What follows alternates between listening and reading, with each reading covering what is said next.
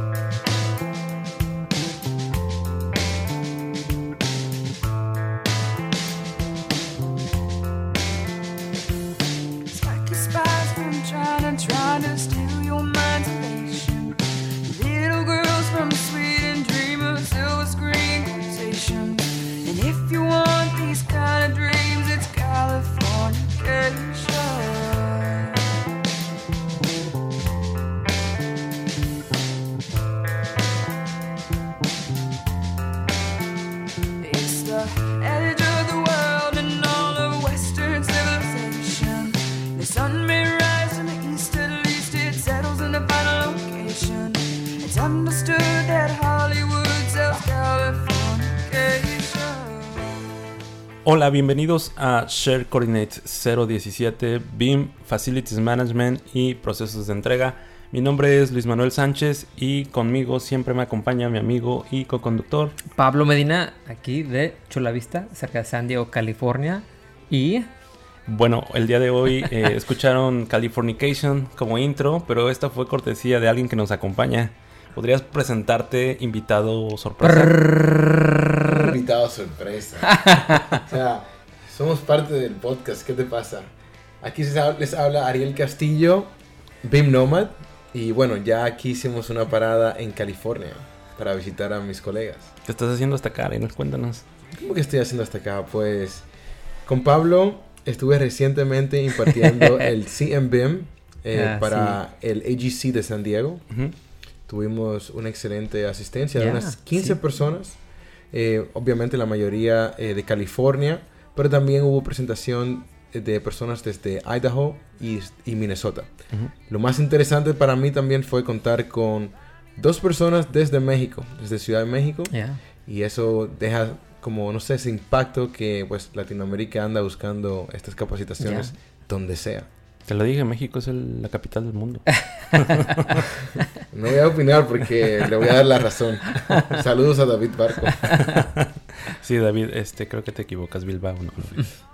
Pero bueno, eh, es interesante porque vamos a tocar este tema que ya lo habían pedido anteriormente, pero queríamos eh, documentarnos un poco más y saber de qué forma podríamos abordarlo para que eh, todos ustedes pudieran eh, de alguna manera tener una comprensión de cuál es el estado actual y cómo deberíamos tal vez de tener una estrategia para poder ir haciendo toda esta parte acerca del Facilities Management, como lo decía Ariel, ¿no? Hace rato que estamos platicando como el camino hacia Facilities Management, ¿no? That's right, yeah. Es muy interesante porque todo el mundo habla de Facilities Management, el beneficio que tiene para el cliente final, la operación de la edificación, pero la realidad es que no es simplemente decir Facilities Management. Hay un camino que hay que eh, crear, que hay que realmente pavimentar para llegar has- hasta lo que es Facilities Management.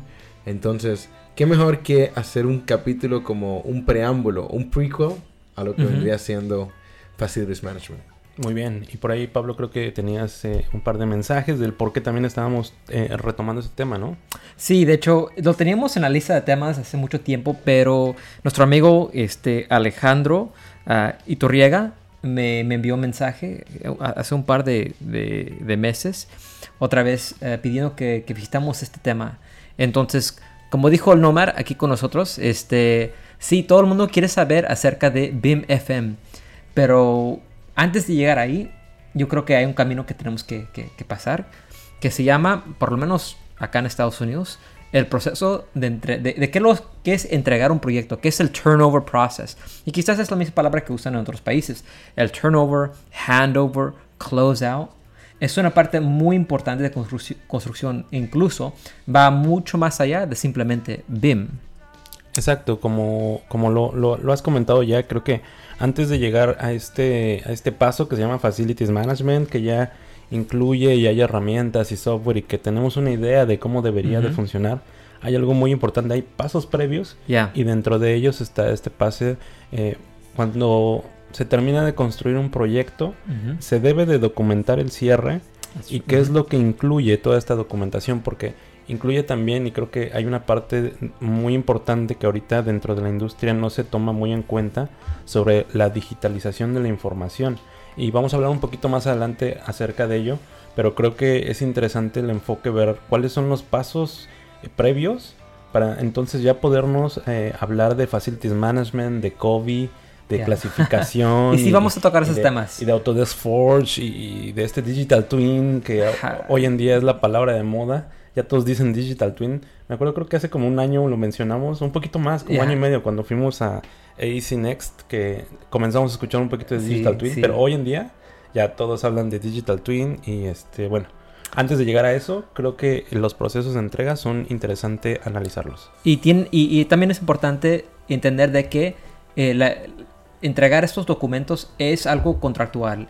En los, como habíamos hablado en los parques anteriores, hay cosas que son contractuales en un proyecto y hay cosas que no son contractuales, son sugerencias o son best practices. Usualmente en muchos países, en muchos proyectos, el BIM cae abajo de uno de los ah, nice to haves, but not need to haves. Como es, es bueno tenerlo, pero no es necesario tenerlo. Exacto. Pero la entregar, el fase de, de entregar o el turnover process sí es, por lo menos en Estados Unidos, parte de el- los ah, compromisos contractuales que haces, que hacen los project managers. Entonces, esto va a involucrar mucho, no simplemente el BIM, pero el project manager, los ingenieros, los arquitectos, diseñadores, todos ellos tienen algo para entregar para un closeout como entregable para el cliente. Y así vamos a conectar todo esto. Vamos a hablar de este definir lo que es el, el closeout bueno oh sigue. Algo interesante con respecto al closeout es que es una información que debemos especificar desde, digamos, la concepción del proyecto. Yes. Desde el inicio se, se requiere. Entonces es muy interesante ver las especificaciones acá, donde los submittals que hay que enviar, muchos indican el closeout, el closeout que hay que entregar. Entonces podríamos, por ejemplo, eh, un closeout podría ser algo tan sencillo como, por ejemplo, para las puertas eh, hasta las llaves de entrega. Entonces, cuando hablamos ya de cómo conectamos esto con BIMES, cómo podríamos quizás digitalizar esa entrega también Es de llaves. el proceso ya. Y- iba a decir este el entrar al proyecto incluye la entrega de docu- documentación relevante al propietario. Así que es lo que el propietario decide que esté parte de esos requisitos. Toda la documentación que detalla cada, cada etapa del proyecto puede ser que tienes que entregar parte durante la fase de diseño, otra parte durante la construcción y, no todo es hasta el final. ¿Ok? Am, todo ese documento, incluyendo lo que cada ah, identidad invo- involucra, que es el engineer, el arquitecto, el, el, ah, contratista general. Este, y algunos casos eh, correspon- corresponde este, bueno, e- el mismo propietario te va a ir diciendo si lo acepta o no. Es muy importante entender eso. Am, también puede ser documentos de finanzas, de, de financial información, como cómo va el proyecto, cuánto han gastado. Todo eso puede ser eh, este, involucrado en el closeout. Entonces, por eso mencioné que hay que pensar más allá de BIM y más de, de gestión del proyecto Project Management. Creo que, creo que ahí es interesante verlo como o analizar la situación. ¿Qué sucede cuando se termina un proyecto? Creo que sería la parte inicial o de donde deberíamos de partir. Porque cuando se, termina un proyecto, lo que sucede generalmente, y como lo platicaba Ariel, desde que se envían los submittals, ya sea para realizar un trabajo o para requerir cierto equipo o eh, muchas veces para realizar algún servicio, viene la manera en que deberá de ser entregado este, pues digamos, servicio, equipo o como lo queríamos llamar, ¿no? Que es den- dentro del proyecto. Entonces, esto al final, ¿qué es lo que se hace? Generalmente cuando de repente hablamos de Facilities Management, pues generalmente que se entregan como cientos de carpetas y Yes. hojas con instructivos, El estado actual, sí. manuales, garantías, incluso lo que comentaba Pablo hace rato, ¿no? Facturas de Yes. todos los equipos para soportar esas garantías.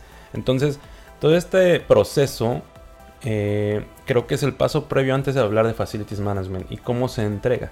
Actualmente eh, pues bueno, para todos aquellos que han tenido la fortuna tal vez de iniciar un proyecto desde el principio hasta la entrega al, al dueño o propietario, eh, han tenido un acercamiento a cómo funciona esta, esta entrega, ¿no?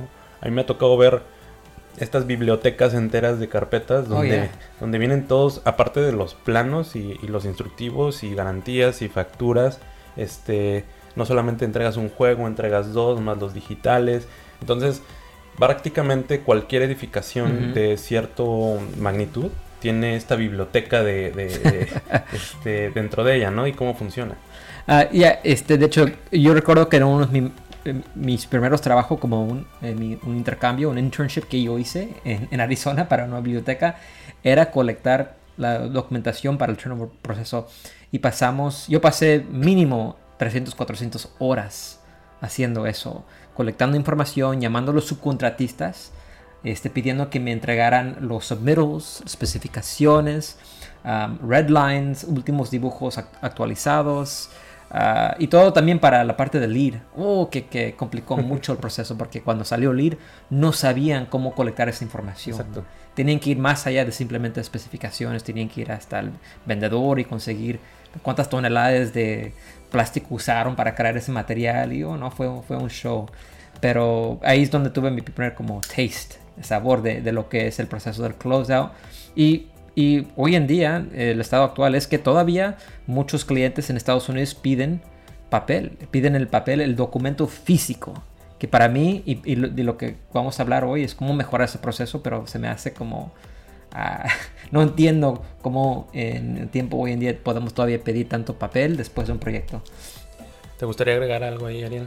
Bueno, aquí como habla Pablo de experiencias, la realidad es que no me gusta ni siquiera pensar en mi primer proyecto en el que tuve que participar eh, con los closeouts, porque en realidad me tomó, diría que prácticamente el 40% del tiempo que le dediqué al proyecto fue básicamente recopilando información Oh, wow. Sí. y organizando los closeouts. Porque si desde un inicio no te preparas para organizarlo de una manera bien estructurada, pues toma tiempo recopilar toda esa información. Imagínate un proyecto, pues en este caso teníamos entre unos 15 y 20 subcontratistas, cada quien entregando, eh, imagínate tantos submittals, habían en total de como mil submittals. Entonces había que, a veces nos entregaban submittals integrados. O sea, un, un solo PDF que te tenía, por ejemplo, Oh, product data de 4 y 5 sí, productos. sí. Y, y en, en realidad, para el método tradicional, porque simplemente, digamos, lo imprimes, eso en realidad no era un problema. O sea, Ah, ujú. Sí, o sea, sabes, el arquitecto lo recibía y veía uno, cada, uno, uno por uno y te los aprobaba. De hecho, preferían que se manejaran en, pa- en paquetes, porque es como que reciben un paquete, lo evalúan y ya está listo. Pero como ahora necesitamos, digamos, segmentar por cada producto la data el operations and maintenance. Eh, por Sí, ejemplo, si sí. tiene una curva de operación, la curva de operación tiene que ser de esa bomba en particular. oh, Dios mío, qué desastre. Eso me tomó horas y horas. Bueno, a lo que vamos es que hay una gran oportunidad para mejorar el proceso de retorno, de, de entregar. El uso de la coordinación virtual, este, la transferencia digital de, de toda esta información, este, y lo que podemos hoy en día colectar en la obra, que no podíamos colectar antes por medios digitales, teléfonos, fotos. Este, e- el, ese proceso que tenemos hoy está, está basado en un, un, un pasado, un proceso como de papel, pero estamos buscando la, la manera de mejorar eso y trans- este, hacerlo pues digital. Entonces, pero antes de, de entrar a esas soluciones, yo creo que es muy importante este, hablar de que no todos entienden lo que es un turnover. Cuando yo escucho turnover, cuando yo escucho el, el entrega de, de un proyecto, yo entiendo algo diferente como Ben Manager. Yo estoy pensando en modelos, Sí. yo estoy pensando en CAD files, estoy pensando en quizás eh, información de Kobe que vamos a hablar un poquito más tarde. Pero um, eh, parte de eso es el, el- el idioma que hablamos cuando hablamos de lo que son estos entregables de, de turnover. Um, es como estamos hablando, todavía es un- un- un- una práctica común de entregar miles de documentos este, al, al dueño, al, al cliente. Um, pero vamos a hablar de las diferentes interpretaciones de lo que es uh, turnover. ¿ok? Ok. Este, un, un ejemplo. El, estamos viendo mucho en las especificaciones, registros de proyecto, en el cual el cliente está pidiendo que se entrega todos los este, dibujos de- del contratista, el subcontratista, el plumber, mecánico, HVAC, todo eso. Y lo quieren en un formato de, de CAD US Standard. ¿ok? Ok.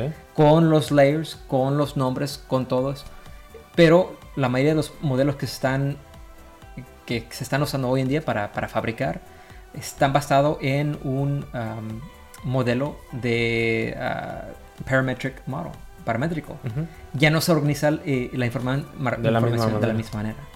Y aunque tal vez el software hoy en día, por ejemplo, por poner un nombre, Revit, tengo que decir. Este, Tengo Eh. que...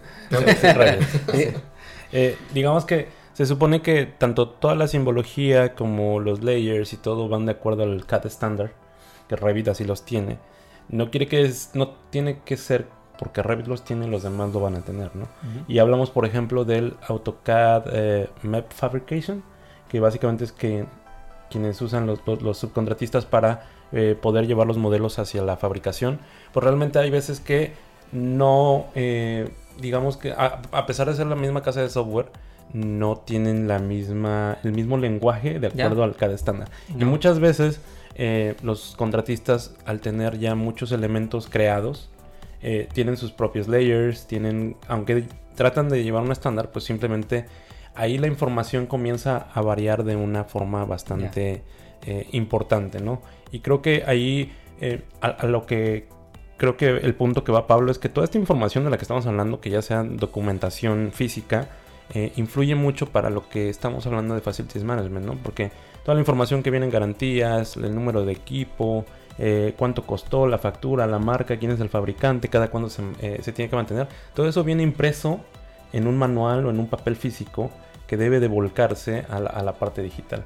Pero creo que, digo, antes de desviarme del tema e irnos para allá, Pablo por ahí tenía otro apunte. Bueno, regresamos a, a- a un punto, algo clave en esta conversación.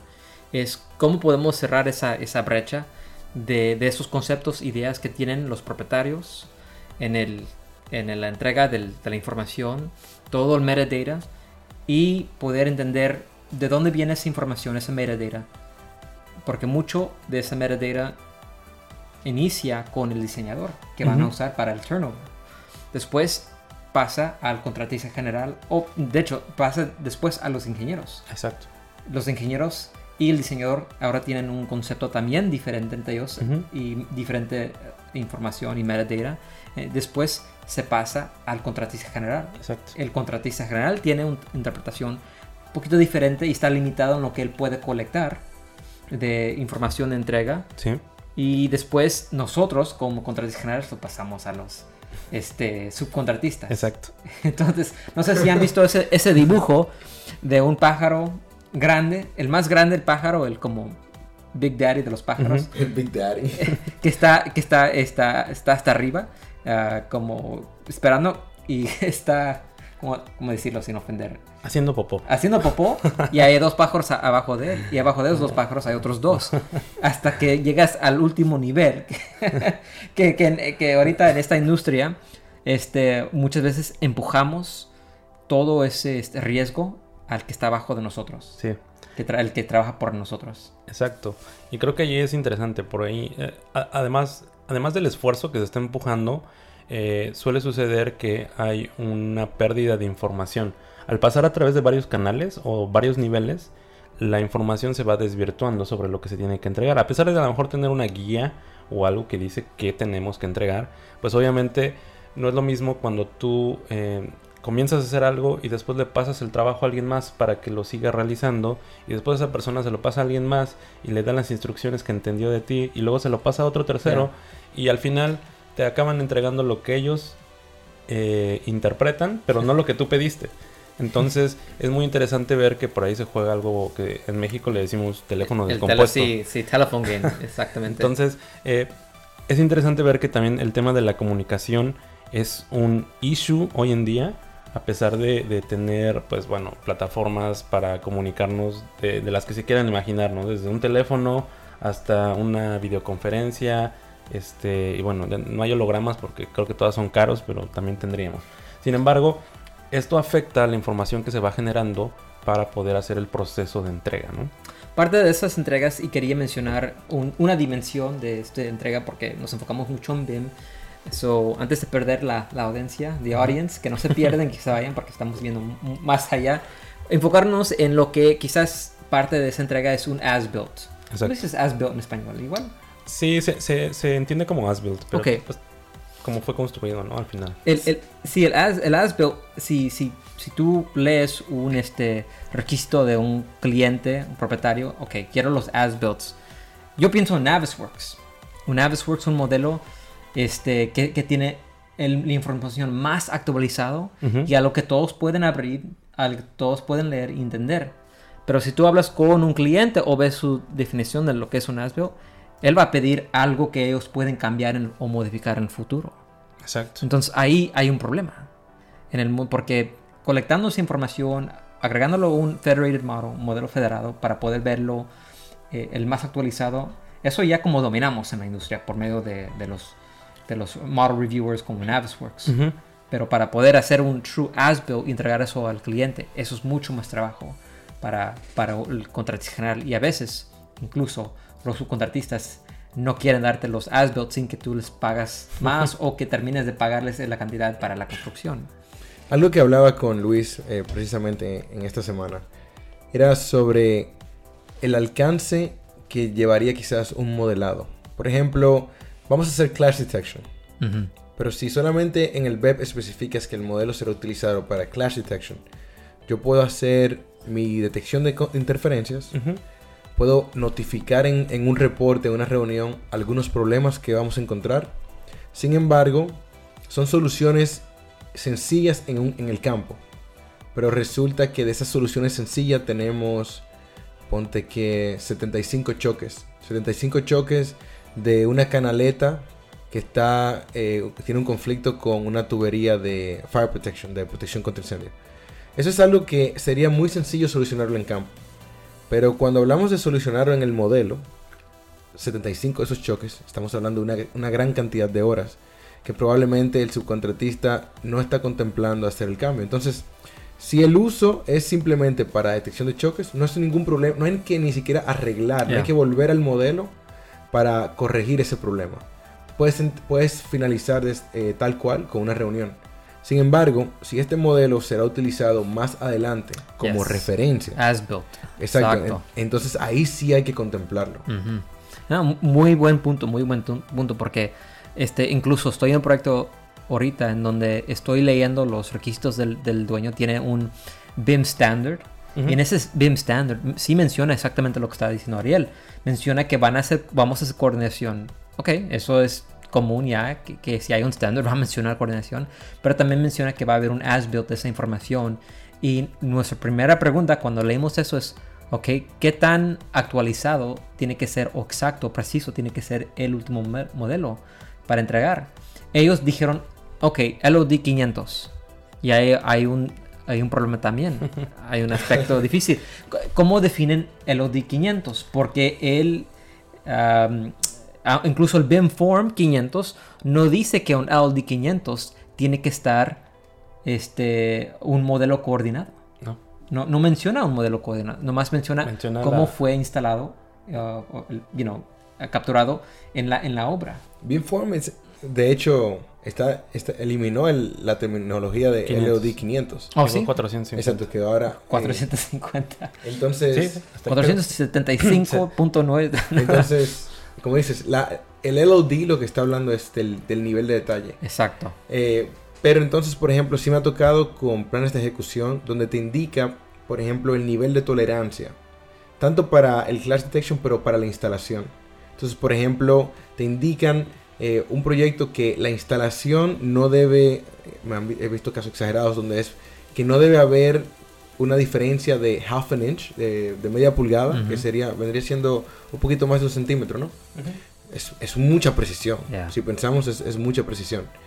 Y una vez escuché, pues, de, un, de otro caso, que este sí me, me gustó, fue de un proyecto en Washington donde este era una universidad. Estaba solicitando que también mantuvieran una precisión eh, de como 2 pulgadas.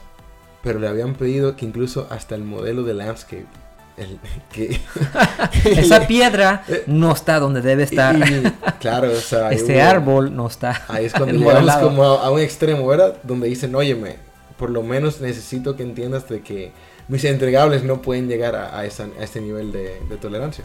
Pero es muy importante para la instalación. Ahora, yo tuvimos esta conversación con el propietario de, de- de un hospital que va a construir y les preguntamos y y yo creo que esto es parte de las soluciones que yo he visto que, que funcionan. Me siento con ellos y pongo al lado el BIM standard que ellos tienen. ¿ok? Los pongo al lado, ni lo voy a llevar a la, a la junta. Simplemente los vamos a pedirles que traigan su gente de Facilities Management. Tra- los operadores del edificio, los que hacen todos los cambios y dan mantenimiento. Les preguntamos cuál es la cosa más difícil para ti después de que se te entrega un proyecto y, y después hay un problema. Que- ¿Qué es algo que después siempre dices, híjole, si no más, si no más hubiéramos tenido tal cosa? y me, siempre nos decían lo mismo. Bueno, nos entregan los as-builts, voy a ver, voy a buscar una válvula y la válvula no está en donde estaba en los, en los este, dibujos de, de construction documents. Después voy a los as-builts y también está mal. En- en- entonces dije, ok, eso yo entiendo.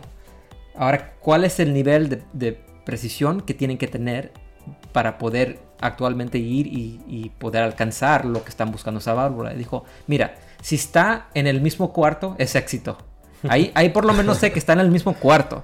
Pero si quieres hacer mi vida mucho más fácil, más yo quiero poder subir al techo, al plafón, y no sé cómo se llama en español, ACT tile, como un, una un cuadro ¿Sí? un cuadro que yo puedo mover que casi Un panel del plafón. un, un panel del plafón si está en ese mismo panel que mide acá aproximadamente que es 2 por 2 2 por 2 pies o Sí. como un 1 meter by 1 meter algo 60 sería por lo que- 60. Ah. Entonces, con eso es el, es el precisión que necesito. No tiene que estar dentro de media pulgada, ¿no?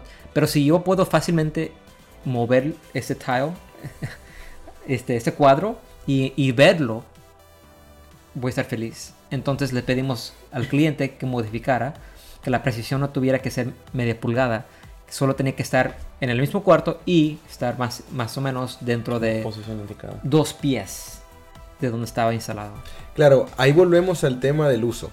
Eh, Por ejemplo, eh, lo que pasa por la mente de un personal de Facilities Management es muy diferente a lo que pasa por la mente de otras personas. Entonces, este personaje que mencionas, que quiera darle mantenimiento a un equipo, lo que busca es básicamente que cuando él llegue al cuarto de máquinas, de una forma u otra sea fácil encontrar el equipo que anda buscando. Sí, A él no le importa la, la precisión con la que se instaló, eh, porque a fin de cuentas él lo que quiere es que la información esté ahí. Sin embargo, volvemos a la parte del closeout. Si este modelo será utilizado más adelante como un entregable para hacer una remodelación, para iniciar un proceso de, eh, de una renovación, entonces sí necesitamos una alta precisión. Entonces hay como que entender cuál va a ser el uso. Volvemos a, a la parte de para qué queremos el- la información que se nos va a entregar. Hay muchos clientes, es- eso es algo que si, si ustedes trabajan para un cliente o ustedes, un cliente está escuchando ese podcast, yo, yo creo que sí tenemos algunos, ¿verdad? Allá Este, escuchando, esperamos que que sí. sí. Los, de, los clientes, los owners de Google, Facebook, Sí, seguro. de seguro están escuchando. Amazon. Um, sus BIM requirements, BIM guidelines, requisitos de BIM, pueden de hecho dañar o pueden hacer un proceso, complicar un proceso bastante si ustedes no toman el tiempo de tener una conversación con los de Facilities Management y con el contratista y el diseñador y, y decidir para cuál va, como Ariel dijo, va a ser el uso. Entonces, eso es una recomendación. Ahorita es, es de moda de que muchos propietarios o clientes este, ah, consiguen un, un, una, um, un experto Ujú. en, en todo lo que es BIM y piden que ese experto ¿De cuántas horas? ¿De 20? ¿De 80? piden que este experto crean un BIM standard para ellos de Facilities Management. sí. Y pues, lástima. Un consultor, ¿no? Y es, y es bueno, un consultor. Es, es muy bueno porque les, les ayuda a educarlos. Pero yo que he visto es que la mayoría de, de, eh, los resultados que yo he visto son de que agregan muchísimo de precisión de LOD, hablan mucho de LOD, hablan mucho de, agarran de, de todas partes de BIM Execution Plans, de otros clientes y propietarios y lo agregan y dicen aquí está, esto va a cubrir todo lo que puedes necesitar ahorita y en el futuro.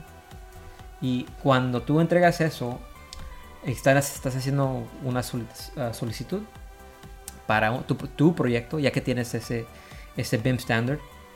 Cuando los contratistas general lo leen, le van a agregar muchísimo tiempo, Ujú. muchísimo esfuerzo, recursos. Y, va, y ahí va a subir el, el, um, quizás el precio, el estimate que vas a recibir, el budget. Cuando, cuando si, si tú lees, si, si, hubieras, si hubiéramos leído ese BIM standard y hemos decidido qué de ese estándar vamos a hacer y, y lo que no es necesario, Ujú. pudimos haber llegado a una- un esfuerzo um, que va, va va a traer resultados que benefician a todos. No simple hacerlo porque es un estándar que encontraron por allá en otro país que están usando. Exacto. Y qué bueno que lo tocas. Ahí me gustaría agregar algo acerca de que ya hemos hablado como de este tema de la información, cómo es solicitada, los submittals, eh, el teléfono descompuesto que se puede, que se puede dar porque la información se va pasando a terceras, cuartas, quintas, sextas partes involucradas dentro del proyecto. Pero eh, me gustaría también tomar una brecha muy grande que existe dentro de los sistemas de clasificación. Tenemos sistemas de clasificación, Uniformat, este, Master Format, este, Omniclass, eh, y que bueno, que sí hay cierta compatibilidad entre ellos, pero no hay un estándar que se esté utilizando, que se diga solamente se va a usar este sistema de clasificación. Al final, el tema del sistema de clasificación va directamente relacionado a la información que queremos agregar al modelo y que de alguna u otra manera va a ayudar a clasificar tanto equipos, documentos y que podría darnos una guía. Sin embargo, estamos hablando de Estados Unidos, donde esto está un poco más desarrollado. El caso en América Latina es totalmente diferente. Cada empresa tiene su- sus conceptos, sus catálogos y su manera de hacer las cosas. Entonces, hablar de Facilities Management, todavía que creo que nos falta un eh, gran tramo para empezar tal vez a hacer los primeros resultados que sean claros y que digas, bueno, iniciamos el proceso de Facilities Management desde que se empezó el proyecto y llegamos a este resultado donde sí se aplicaron ciertos parámetros y ciertas cosas que estamos solicitando desde un inicio. Sin embargo, eh, este proceso se complica todavía más si lo llevamos a la, reg- a la región latinoamericana, ¿no? Y se se los comento para aterrizarlo un poco, y no porque no lo podamos hacer, no porque no se pueda, sí se puede. Sin embargo, cada quien está haciendo en este momento su eh, intento de digital twin, de, llevar la información hacia el facilities management, pero no está claro qué es lo que se necesita hacer. Y es por eso que estamos tocando esta parte de los pasos previos, ¿no? Primero, más que nada, te- deberíamos de tener eh, muy bien ya estipulado u organizado cómo se hace la entrega de la información de un proyecto para entonces sí, de ahí comenzar a hablar un poco más de facilities management o de COVID, ¿no? Que por ahí también estamos eh, hablando. ¿Te gustaría decir algo, eh, Ariel? Bueno, nuevamente es que, como te hablamos, hay muchas personas emocionadas con este tema del Facilities Management. Pero FM es algo que es mucho más grande que BIM, ¿verdad? Entonces hay que entender de que debe haber quizás un sistema en juego de cómo esa entidad está dando mantenimiento. La pregunta es, ¿cómo lo hacen hoy en día? Y si ese esa metodología que utilizan hoy en día es manual o digital. Ya, ya cada uno va a tener sus problemas o digamos lo que hay que analizar. Incluso si es digital no es tan sencillo. Y ahí entra el problema de lo que mencionabas, de que no hay un estándar. Resulta que tienes, ponte tres compañías que son muy buenas dando operación y mantenimiento a sus, a sus edificaciones, pero los tres manejan los mismos parámetros de forma diferente. Pero no le podemos echar la, echar la culpa porque en el momento ellos simplemente necesitaban indicar que el parámetro de serial iba a llevar el nombre de serial, otra persona le puso S slash N y otro le puso SN. O GUID sí. Exacto, entonces se necesitaba que funcionara y funciona. La pregunta es cómo vamos a hacer el ajuste. Entonces te comento esto porque uno de, una de las entidades que más, digamos, ha sido reconocida en, en el Midwest en Estados Unidos por su Facilities Management en BIM es la Universidad de Western Michigan University. y han presentado bastante referente a este tema. Sin embargo, ellos han rehusado bastante moverse hacia un estándar.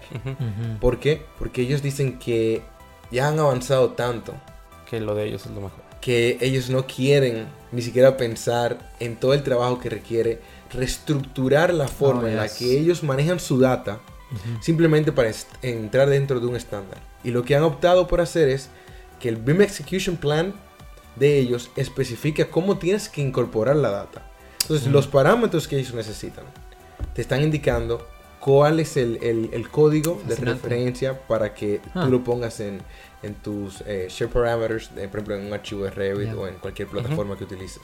Es, es- fíjate que ahí eh, me gustaría agregar algo. Por ejemplo, digo, no, no saliéndonos mucho del tema, pero sí tomando como una, una salida.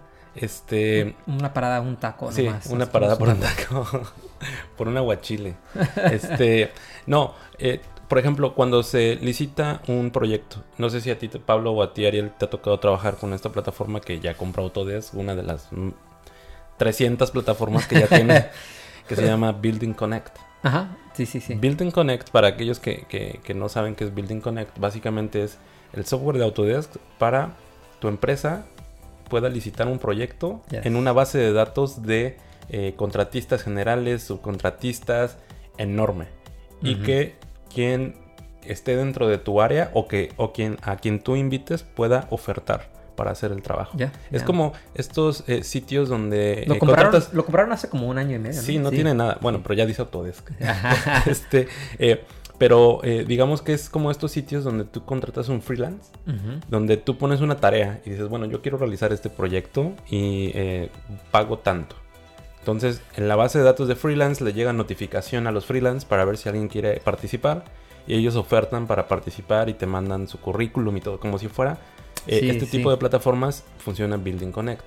A lo que voy y tratando de ligarlo con el tema de Facilities Management es de que existe este estándar, eh, digamos, de plataforma donde pueden estar todos, donde se les invita, donde se tienen las bases, donde tiene todo y es parte como de este ecosistema que ya creó Autodesk. Bueno, no lo creo, lo compró.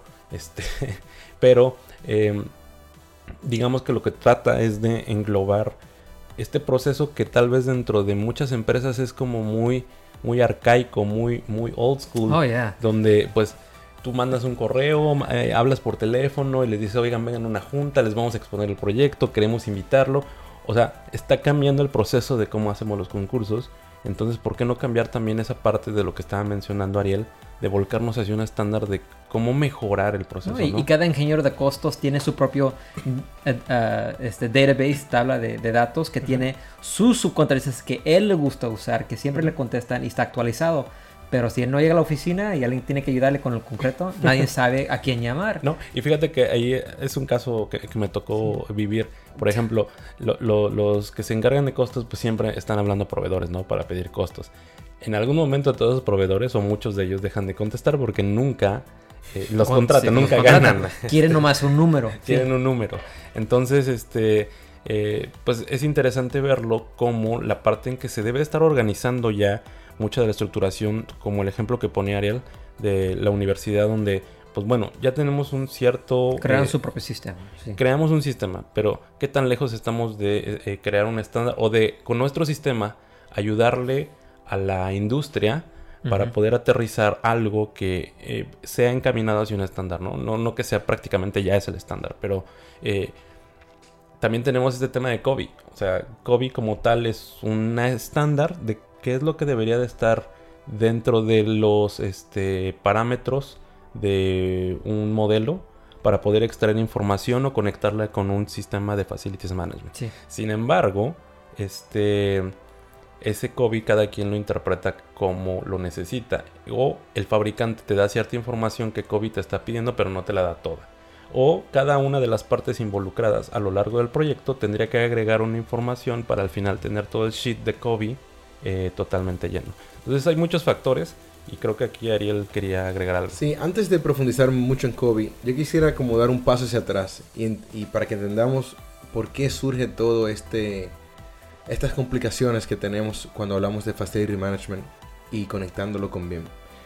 Ustedes saben que cuando hablamos, por ejemplo, de un proyecto, generalmente hablábamos de lo que es diseño y la construcción del proyecto. Y bueno, sí, se entrega el proyecto, pero en ese proceso que viene siendo el AEC Industry, ¿verdad? Arquitectura, Ingeniería y Construcción, la parte de operación y mantenimiento era algo como un mundo, como Ya. otro universo aparte. sí. Entonces, como no había una conexión directa, eh, no entendíamos lo que ellos hacían, es como que este grupo de arquitectos, ingenieros y constructores trabajan en sí, que de por sí trabajamos para el mismo fin y como quiera tenemos complicaciones. Imagínate con un univer- universo alterno que viene siendo el de operación y mantenimiento. Entonces de repente queremos integrar todo esto de golpe. Y es donde se crea básicamente el, el principal choque, porque ni siquiera sabemos bien cómo, cómo trabajan, qué- qué- cómo, cómo es la forma de operar. Entonces hay diferentes entidades que han querido, eh, digamos, presentar soluciones. Por ejemplo, Autodesk es uno de ellos. Ah, está. BIM 360 Ops. Exacto. Pero ¿qué pasa?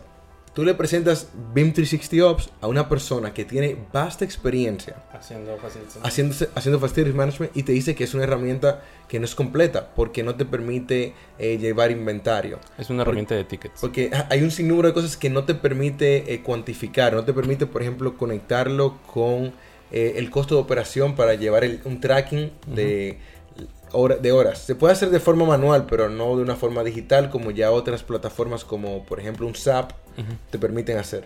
Entonces, creo que ha sido como esa, ese disconnect, esa desconexión que ha habido y al querer entonces unificar la industria de repente y decir, ya no somos AEC, somos AECO, entonces es, muy, muy abrupto, entonces Sí. ni siquiera entendemos bien cómo, ¿Cómo funciona? funciona y ahí, por eso es que hay que dar como que un paso un poquito más lento para que las soluciones tengan más sentido. Ya yo vi, también quería mencionar un aspecto que debemos entender también. am, lo que influye mucho en el éxito de poder hacer el turnover, entregar esta, la, infor- la información y, y- llegar a esa información da- database de, de Facilities Management es la manera en la cual es que se entrega el, el proyecto, el delivery method. Hay Design Build, Design Bid Build. Yo vi uno el año pasado en Autodesk University que me gustó mucho. Y esta persona mencionó EPC, algo que no nunca yo había escuchado. Oh, sí, claro. Engineer, Procure, Construct. Es al revés. Entonces tú primero te encargas de entender lo que la ingeniería que necesitas. Y usualmente se hace cuando estás construyendo una planta, ah, por decir, una... am, ah, en inglés se llaman como ah, utility yard, un área en la cual vas a tener muchísimo este, boilers y equipo este, que, que van a dar los servicios básicos al edificio. Ujú. Entonces, hacen toda la ingeniería primero, Como un cuarto de máquinas, ¿no? como cuarto de máquinas, pero, pero súper grande. Hacen un cuar- eh, este, la ingeniería primero. am, después, procurement. Entonces, compras. eh, compran todo el equipo. Este, cómo se va a instalar, los vendedores ya, ya los tienen. Y después construyen. Y cuando él habló de su experiencia con Facilities Management, dijo, no, para nosotros era muy fácil poder entregar esa información que usualmente a un arquitecto, diseñador, subcontratista y vendedor en una entrega común como Design Build o a un Design Build Build, ellos hubieran batallado muchísimo. Nosotros empezamos con ese enfoque primero. No, no teníamos que, que- que preocuparnos de en qué cuarto estaba, en eh, cómo la gente va a usar este, este espacio, si es ADA compliant o no. Toda esa información, lo que tiene que hacer un arquitecto este, que está diseñando un edificio típico, tiene que pensar todo eso um, y su, su proceso de desarrollar el diseño. Digo, nosotros es muy fácil. Entonces ahí me di una cuenta de que cada, aún en las disciplinas o en las maneras de entregar un proyecto, diseñarlo y construirlo, dependiendo de, de cómo se va a hacer, este, ayuda o puede ser un desafío al- a esa información que, que estamos buscando utilizar y, obtener con éxito. Creo que aquí es interesante eh, poner a consideración de, todos que antes de dar este paso hacia, hacia Facilities Management, hay que voltear a ver, como lo, lo comentaba Ariel, este, esta unión que hay entre la industria de la construcción, de la ingeniería de la arquitectura, este, con la de la operación. Y tratar de suavizar la manera en que estamos integrando nuestros esfuerzos con lo que ellos realmente necesitan, ¿no? Sí, mira, yo he tenido la suerte de, de poder conocer de primera mano, pues, esa parte de Facility Management con BIM. Que te soy honesto, no ha sido un camino muy bonito porque ha- han habido, sí, han habido muchos choques, eh, Ningún camino es bonito. pero se ha aprendido bastante. Y el consejo que yo le podría dar, o sea, la, forma, el, el ma- el mayor tip que se pueden llevar para mí, por lo menos, de, esta conversación es, si quieres realmente sacarle valor, tienes que sentarte con el personal de operación y mantenimiento de, la institución. Si ellos no lo consideran, o sea, si di- digamos de un inicio el owner y el arquitecto no es algo que están poniendo en la mesa, ve por tu cuenta. O sea, eh, que, que te nazca el interés de déjame reunirme con el equipo de, de Operations and Management a ver cómo hacen sus procesos. Yes. ¿Cómo funciona? ¿Qué hacen? Entonces luego dices, por ejemplo, para mí y bueno, en general, los equipos que requieren mayor atención usualmente son lo que viene siendo mecánico y eléctrico. Y es fácil identificar una cantidad de parámetros cruciales que se necesitan en estos elementos, eh, por ejemplo, mecánicos. Si hablamos de una bomba de agua, es vital, por ejemplo, que se va a reemplazar lo que viene siendo el motor en algún momento. Se podría dañar. Eh, también podría ser el, re- el reemplazo de una correa.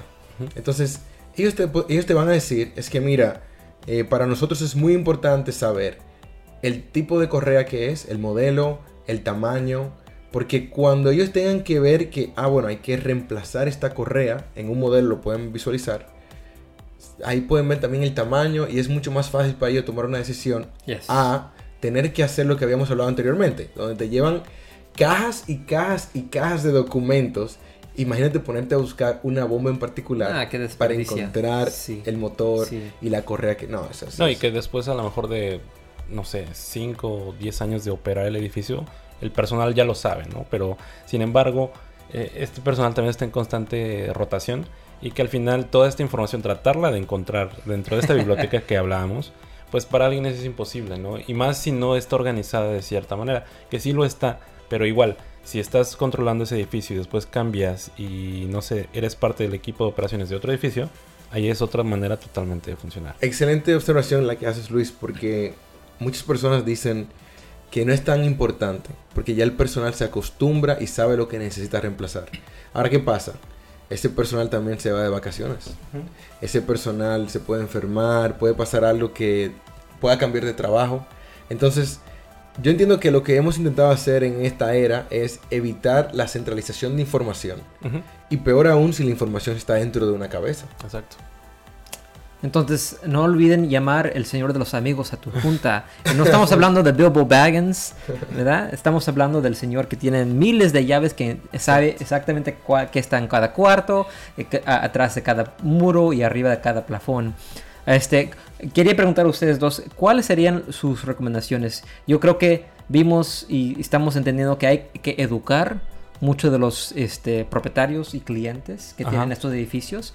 ¿Cuáles son sus recomendaciones? Yo voy a empezar con, con dos. Sí, va- vamos a, meterle conclusiones ya para, para, para cerrar el tema, Sí. ¿les parece? Ok. Este, mi primero es entender que el modelo no es el endgame. No sé por qué muchos clientes a ver una presentación y estaban volando por un modelo y, e hicieron clic ahí un muro y salió un documento y podían leer todo lo que estaba atrás de ese muro. Piensan que el modelo es el endgame y, y- y no es así. El modelo simplemente es una herramienta bastante poderosa, una plataforma en la cual podemos usar para colectar información. Debemos enfocarnos en lo que dijo Ariel, los, eh, el grupo de mantenimiento, el grupo de Maintenance y Facilities Management, y asegurar que estamos hablando, mi segundo tip es asegurar que estamos hablando el mismo idioma, que no están usando un BIM standard que es para otra industria totalmente diferente, que como los de Michigan, ellos ya entienden, ¿verdad? Su, su, cómo, cómo es el, el- su proceso de, de Facilities Management. Entonces empezamos a hablar ese mismo, mismo idioma y no simplemente depender de estándares que no aplican ah, y no van a ser para ningún uso ni éxito para los dos, dos- los lados, construcción, ingeniera y, y propietario.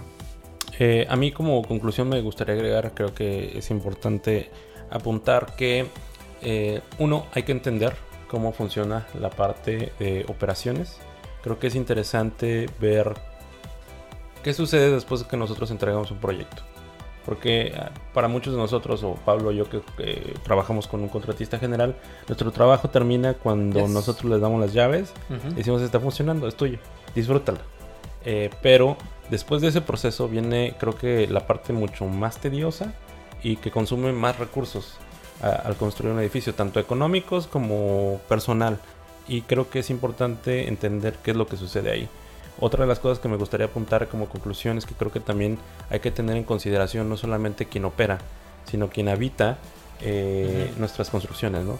Algo que me pasa muy seguido a mí, que viajo en metro, este, es de que, y yo creo que a la gente que nos escucha, quienes viajan en, transporte público, también les ha, les ha sucedido, eh, cuando toman el metro de repente hay una escalera que está en mantenimiento o no está funcionando, una escalera eléctrica o un elevador. Entonces, ¿qué es lo que sucede? Que pues se le da mantenimiento durante el día o durante la noche, dependiendo de, de- de cómo se programe.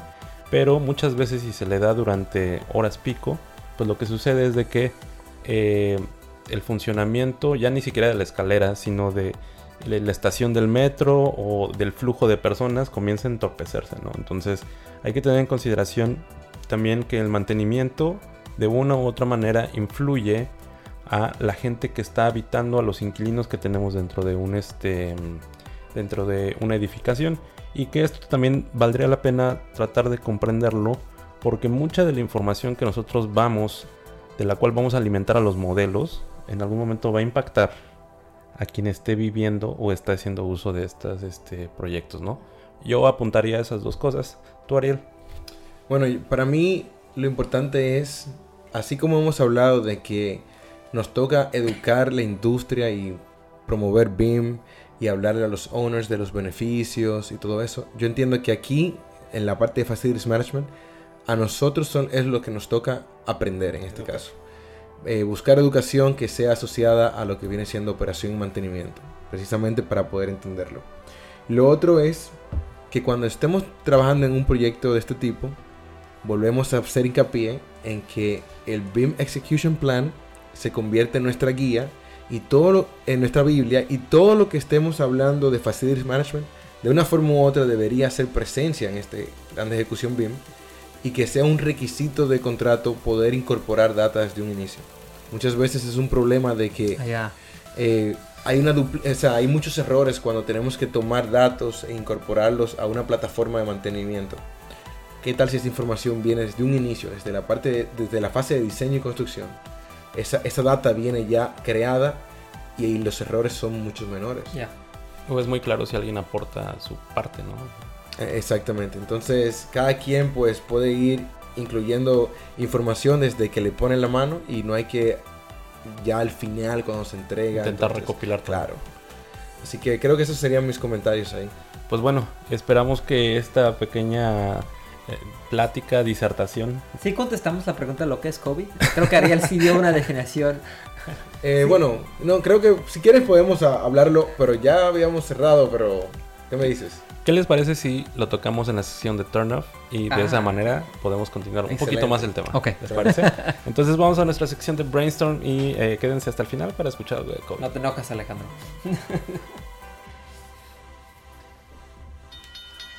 Brainstorm.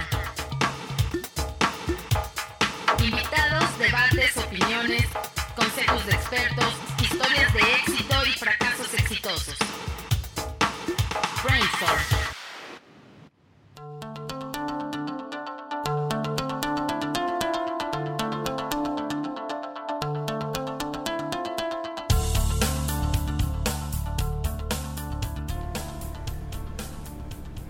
Hola, ¿qué tal? Bienvenidos a esta sección de Brainstorm y el día de hoy estamos desde Ciudad de México y esta vez no está conduciendo Pablo Medina esta sección conmigo, sino me encuentro con el famoso Beam Nomad. Hola a todos, ¿cómo están? Aquí les habla BIM Nomad, pues Ariel Castillo, como ya me conocen, y como les comentaba Luis, estamos en la Ciudad de México y tenemos pues una sección muy interesante en el día de hoy. Así es, Ariel, y tenemos en la mesa bastantes amigos. Eh, ¿Les parece si comenzamos con las chicas? ¿Podrían introducirse, por favor? Hola, buenas noches. Estamos aquí desde Ciudad de México. Como ya me conocen, eh, BIM Vice de Prada, Belki Daviva Torres y estamos ansiosos de platicar sobre ustedes sobre temas BIM. Hola, buenas noches. Mi nombre es Natalia Sanz, igual de la Ciudad de México. Vengo por parte de la compañía de Coppel y estamos explorando el tema BIM para implementarlo en la empresa. Roberto Barreras, República Dominicana.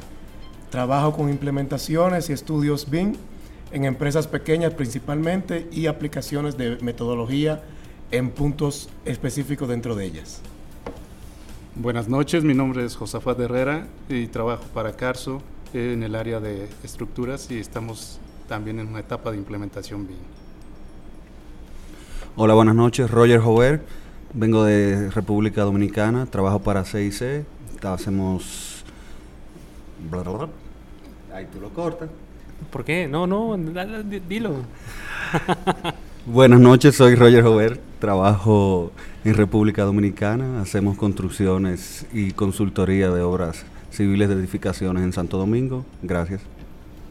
Buenas noches, eh, mi nombre es Christoph Kirchmeier, vengo de la ciudad de Cancún, eh, soy cofundador de la empresa BIM Central y pues nos dedicamos a dar implementación y, y hacer proyectos mediante la metodología BIM.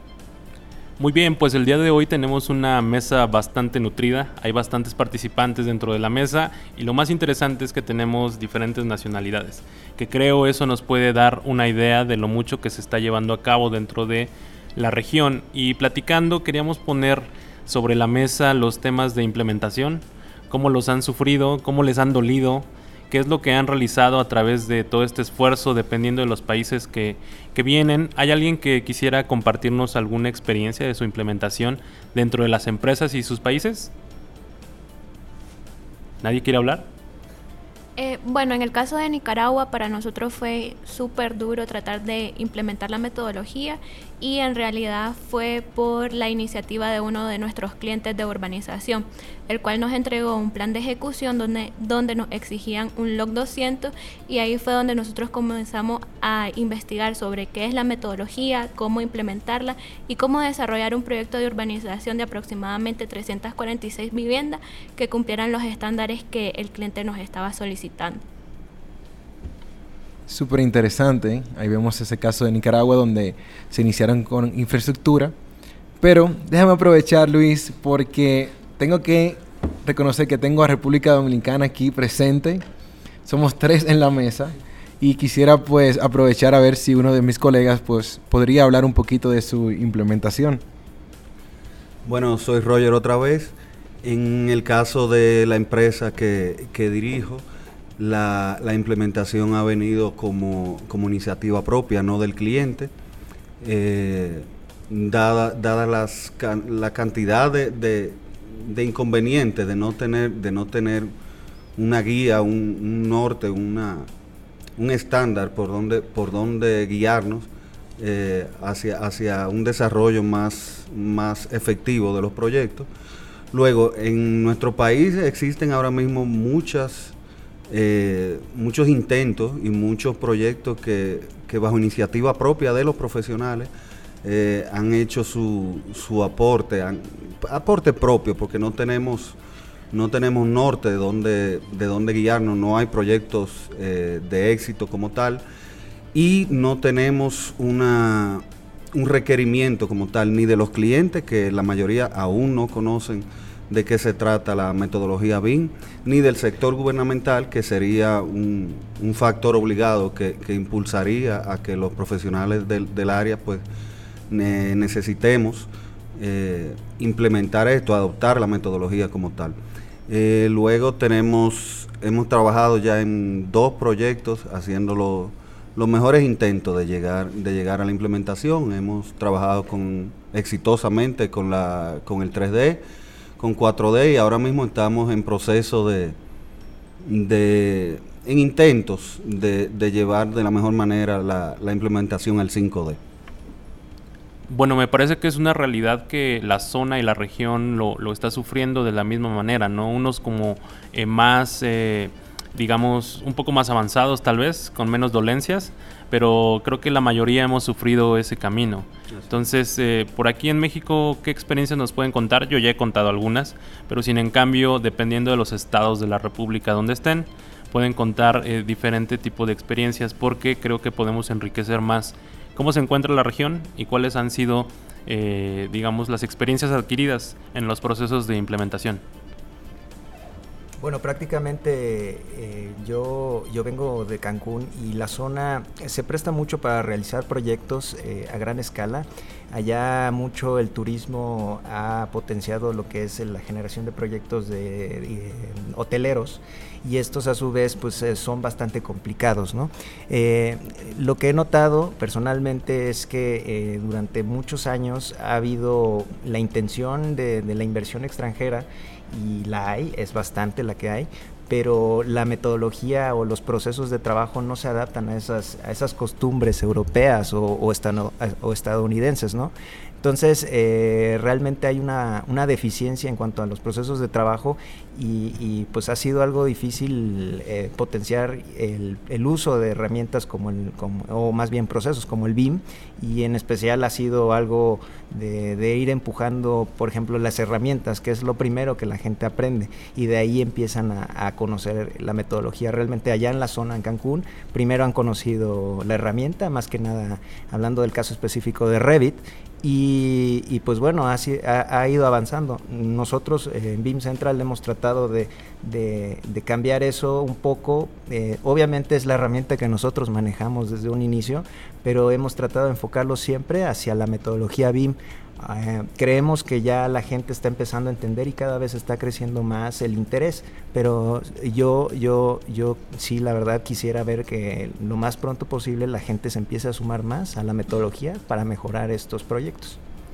Es bueno saber este tema, eh, por ejemplo, en Cancún, una zona hotelera, cómo se está desarrollando, pero también tenemos puntos de vista. Por ejemplo, alguien que nos acompaña de Carso, que nos podría decir qué pasa en la ciudad y eh, cuáles son los problemas que están afrontando actualmente, porque es un nivel de desarrollo totalmente diferente, ¿cierto?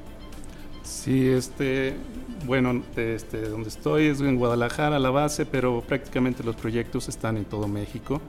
Este, aquí, lo, lo, lo, como bien comentan, está en desarrollo todo esto. El, la cuestión es empezar a romper los paradigmas de, de todos los niveles jerárquicos en, la, en las empresas y, obviamente que el mismo cliente final se vaya, eh, vaya permeando todo este tipo de metodología para que pueda ser mucho más fácil el flujo de, requerimientos hacia esto que es el BIN. Eh, hoy en día eh, en, Guadalajara lo que es la estructura, la fabricación de estructura de acero, creo que hay, bastante desarrollo en cuanto al área de arquitectura y, se enfoca mucho hacia la cuestión Revit, pero lo que es en, en otras áreas está muy, muy este, aislado todo, hay mucho esfuerzo aislado, este, pero lo que se requiere es ir implementando una, una metodología con, con, buena lógica para que pueda este, esto, esto funcionar. ¿no? Muy bien, eh, generalmente son puntos de vista diferentes dependiendo de dónde se, se, se, lleven a cabo, pero Natalia, ¿nos podrías tú platicar un poco qué está sucediendo por allá? Coppel es una empresa que se dedica a tener eh, múltiples tiendas, o sea, básicamente es algo multisitios, que eh, depende mucho del stock que tienen sus tiendas porque vende volúmenes bastante altos. ¿Cómo ustedes están tratando de implementar o hacer uso de estas herramientas para ayudarlos a pues eh, prevalecer y tener una ventaja con el uso de, de, estas herramientas? ¿Puedes compartirnos un poco de tu experiencia? Ok, dentro de lo que yo traigo en la empresa, mi área es del interior, como lo mencionabas, de las tiendas de retail. Entonces, utilizando las herramientas, trabajamos el tema de capacidades de los muebles. De igual manera, el material con el cual hacemos las solicitudes lo automatizamos creándole un código a cada uno de los muebles y a través de Revit exportamos esas bases de datos a otro sistema que nos hace las cuantificaciones en automático. De igual manera queremos hacerlo porque también estamos involucrados en el tema de construcción, llevar la metodología BIM al 360, o sea, hacerlo desde el modelo, de lo que es arquitectónico a la construcción. Entonces vamos paso a paso, en este curso que estamos trabajando es para llevarlo a la empresa y empezarlo a enfocar a todas las disciplinas que ya se manejan ahí. Y aparte de lo bueno es que son estándares, las tiendas son iguales y con eso podemos trabajar el tema de la prefabricación de materiales. Bueno, por lo que vemos, entonces la mayoría de los casos suelen nacer pues en empresas privadas y con un interés, digamos, comercial. A mí me gustaría darle la palabra a Roberto para que nos comente pues su experiencia trabajando con una entidad gubernamental. Sí, yo trabajé en el gobierno de República Dominicana, en la Oficina de Supervisores del Estado. Ahí realizamos dos tipos de proyectos de implementación. El primero se trataba sobre la organización de la base de datos de los contratos que yo estaba utilizando en el momento. Y se hizo una plataforma creada de cero prácticamente, donde se recolectaban todas las informaciones de los contratos pertinentes para poder darlos a conocer a las autoridades, en este caso era el director y el presidente de la República, para que tuvieran información precisa y actualizada para tomar decisiones. El otro tema que trabajamos fue con los departamentos de diseño y presupuesto, tratando de coordinarlos y comunicarlos eficazmente para que pudieran dar respuesta a las necesidades del presidente. Fíjate Luis que lo interesante de esto es que no es solamente, digamos, la implementación de BIM como tal, sino la digitalización de la industria. Eh, ese caso que menciona Roberto, pues estamos hablando de buscar la forma de tener una data que sea estructurada y que se pueda reutilizar eh, más adelante. Sí, como lo comentas, eh, eh, Ariel, realmente es interesante verlo desde esa manera. Creo que cada quien ha dado su punto de vista para intentar definir qué es lo que está sucediendo en cada una de sus empresas y también la opinión de Roberto eh, dentro del sector gubernamental. Es interesante y me gustaría poner en la mesa para ponerlo un poco a debate y discusión. ¿Cómo consideran ustedes el tema de educación acerca de BIM? Más allá de, de tenerlo dentro de un plan de estudios en una, en una universidad, eh, creo que a nosotros los profesionales nos hace bastante eh, falta programas que se dediquen a educar a la gente en la metodología, no al uso del software, porque creo que de eso ya no tenemos carencia, tenemos mucha gente que sabe manejar el software, pero podrían eh, darnos su opinión acerca de cuál es el, cómo se encuentra el estado del tema de la educación, qué alternativas ven, qué, qué han encontrado, eh, porque también seguramente nos hemos encontrado con este tipo de personas que eh, ya lo hemos comentado en otros eh, episodios, ¿no? El, el BIM Manager de 60 horas, el de 80, el de 120, ¿cuál quiere ser, no? El de Nada- cuatro también. El de 4 también están. Entonces, me gustaría saber cuál es la opinión de cada uno acerca del tema de educación y con qué se han encontrado. Bueno, eh, retomando otra vez el tema en Cancún, eh, yo fui profesor eh, desde el 2017 en la Universidad de Anáhuac, Cancún. Em, yo soy egresado de la Universidad La Salle. Esas dos escuelas eh, son eh, las, prácticamente las universidades líderes eh, en la zona. Em, lo, curioso, lo que yo he notado es que a pesar de que yo he salido de la, de la Universidad La Salle, la Universidad de Anáhuac ha tenido bastante interés en, en generar conocimiento a sus alumnos. primero que nada con la herramienta. Volvemos otra vez a la herramienta. Lo primero que quisieron saber era un curso de Revit de aprenderlo. Este, esta iniciativa fue por, eh, solicitada por el mismo coordinador de arquitectura, eh, el arquitecto Raimundo Magos, y pues él eh, lo que hizo fue decir, oye, pues yo quiero un curso, pero ya cuando él, eh, incluso él, se metió al curso, lo entendió, le gustó y, nos invitó a participar como, bueno, a mí me, invitó como pa- para participar como profesor y yo lo que intenté fue, fue empujar eso, ¿no? Tratar de, no hablar solo de- del software, obviamente tenía yo que tomar en cuenta la herramienta para, para sus procesos de trabajo iniciales, ¿no? Que son la conceptualización, el reform y también tomamos en cuenta esa herramienta. Y pues lo interesante fue que, que ahora, hoy en día, los chicos eh, están siendo mm, ahora sí que motivados a, a- a incursionar a la tecnología y hasta los profesores. Los profesores se les ha estado dando, eh, eh, recientemente les dimos un curso de, de introducción a BIM para que ellos entendieran cómo tienen que recibir el, proyecto. Porque lo más curioso era que nosotros es- les enseñábamos a los chicos y los chicos iban con los profesores y los profesores eh, los regresaban diciéndoles que tus calidades y demás. Lo que no entendían tal vez era que el nivel de desarrollo no era el, el alcance necesario para una documentación a detalle y, y esas etapas como que no estaban bien bien este, segmentadas. Entonces ha sido algo interesante porque también otras eh, universidades ya se están sumando a querer tener esa intención de, su- de- de aprender el proceso y, llegar a ese nivel. Me parece bien como punto de vista institucional, pero ¿alguien más en la mesa eh, tiene algún otro opinión acerca de la educación para profesionales? Más allá de, entiendo el punto que toca Christoph sobre la iniciativa de las instituciones de educación, pero creo que en el tema profesional ahorita estamos en una etapa donde hace falta bastante eh, educación respecto a este tipo de eh, procesos y maneras de trabajo. ¿Alguien quiere compartir algo? Sí, agregando Luis a lo que dices, lo que me llama la atención es que usualmente ese enfoque va asociado con la herramienta en vez de la metodología. Y bueno, es entendible quizás porque es la, la fruta más fácil de agarrar, quizás es lo más práctico que ven muchas personas, pero debemos recordar que estamos hablando en sí de una metodología y todo el enfoque quizás debería ser de- desde el inicio pues enfocado en sí a la, a la metodología. A ver, ¿qué opinan ustedes? Yo lo veo, yo veo el momento sumamente interesante porque presenta un abanico de necesidades que muchos, muchos tal vez ni siquiera sabíamos que las teníamos.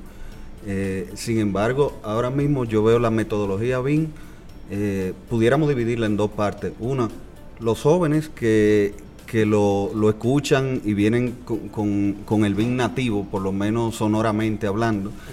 Eh, y entonces andan buscando prepararse en ese sentido. Sin embargo, los ya no tan jóvenes que hacemos project management, que tenemos empresas a nuestro cargo, pues, y que no hemos tenido necesariamente un, un estándar, una guía de cómo, de cómo, de cómo unir y co- coercionar lo- los diferentes procesos y hemos ido aprendiendo eh, intrínsecamente con el tiempo, pues cuando nos encontramos con, con la cantidad de herramientas hoy existentes, con la- las técnicas de, que hoy son modelados, antes eran dibujos, y, toda esta vertiente de tecnología con procesos básicos de, de nuestra, de nuestras profesiones, pues tenemos la necesidad de- de actualizarnos, de, de ver lo que está pasando y unir los conocimientos que son necesariamente eh, imprescindibles para, para llevar un, proyecto con la metodología que hoy en día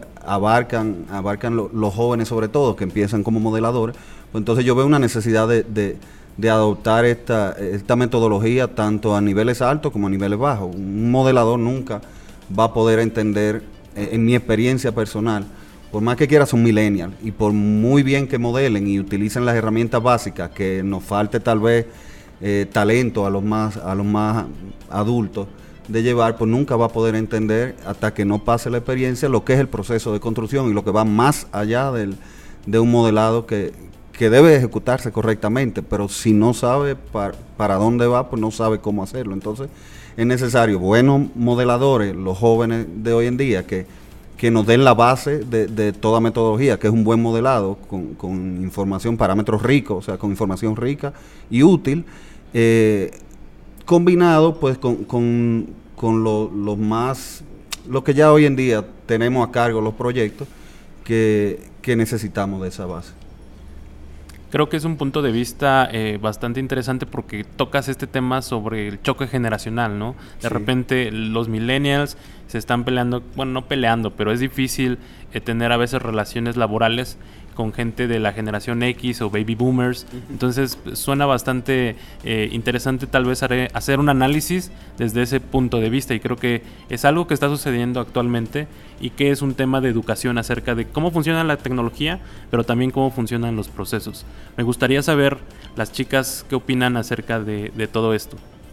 Eh, bueno, yo en opinión personal considero que debe ser un tema de gerencia. O sea, las empresas que necesitan implementar BIM deben de tomar la decisión de poder capacitar a su personal. Si existe una demanda y un cierto número de personas que debe de ser capacitada, las universidades o instituciones van a generar planes de estudio para que se puedan desarrollar y puedan conocer más acerca de la metodología. Además de esto, si los estudiantes universitarios tienen conocimiento de que las em- empresas están exigiendo el uso o aplicación de las metodologías BIM, van a exigirle o hacerle la recomendación a sus instituciones para que lo implementen en su plan de estudio.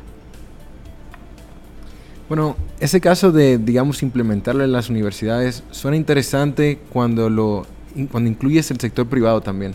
Siento que deben haber una especie quizás de alianzas donde constantemente la industria académica se pueda, digamos, alimentar de lo que está sucediendo, porque siento que de una forma u otra están completamente separados. La industria académica funciona de una manera, la industria eh, privada, comercial, trabajan de otro, en, otro, en otro enfoque. Entonces, siento que debe haber como una conexión, de manera en la que entiendan cuáles son las necesidades reales y así pues cuando un profesional sale al mercado quizás esté más preparado en este tema BIM.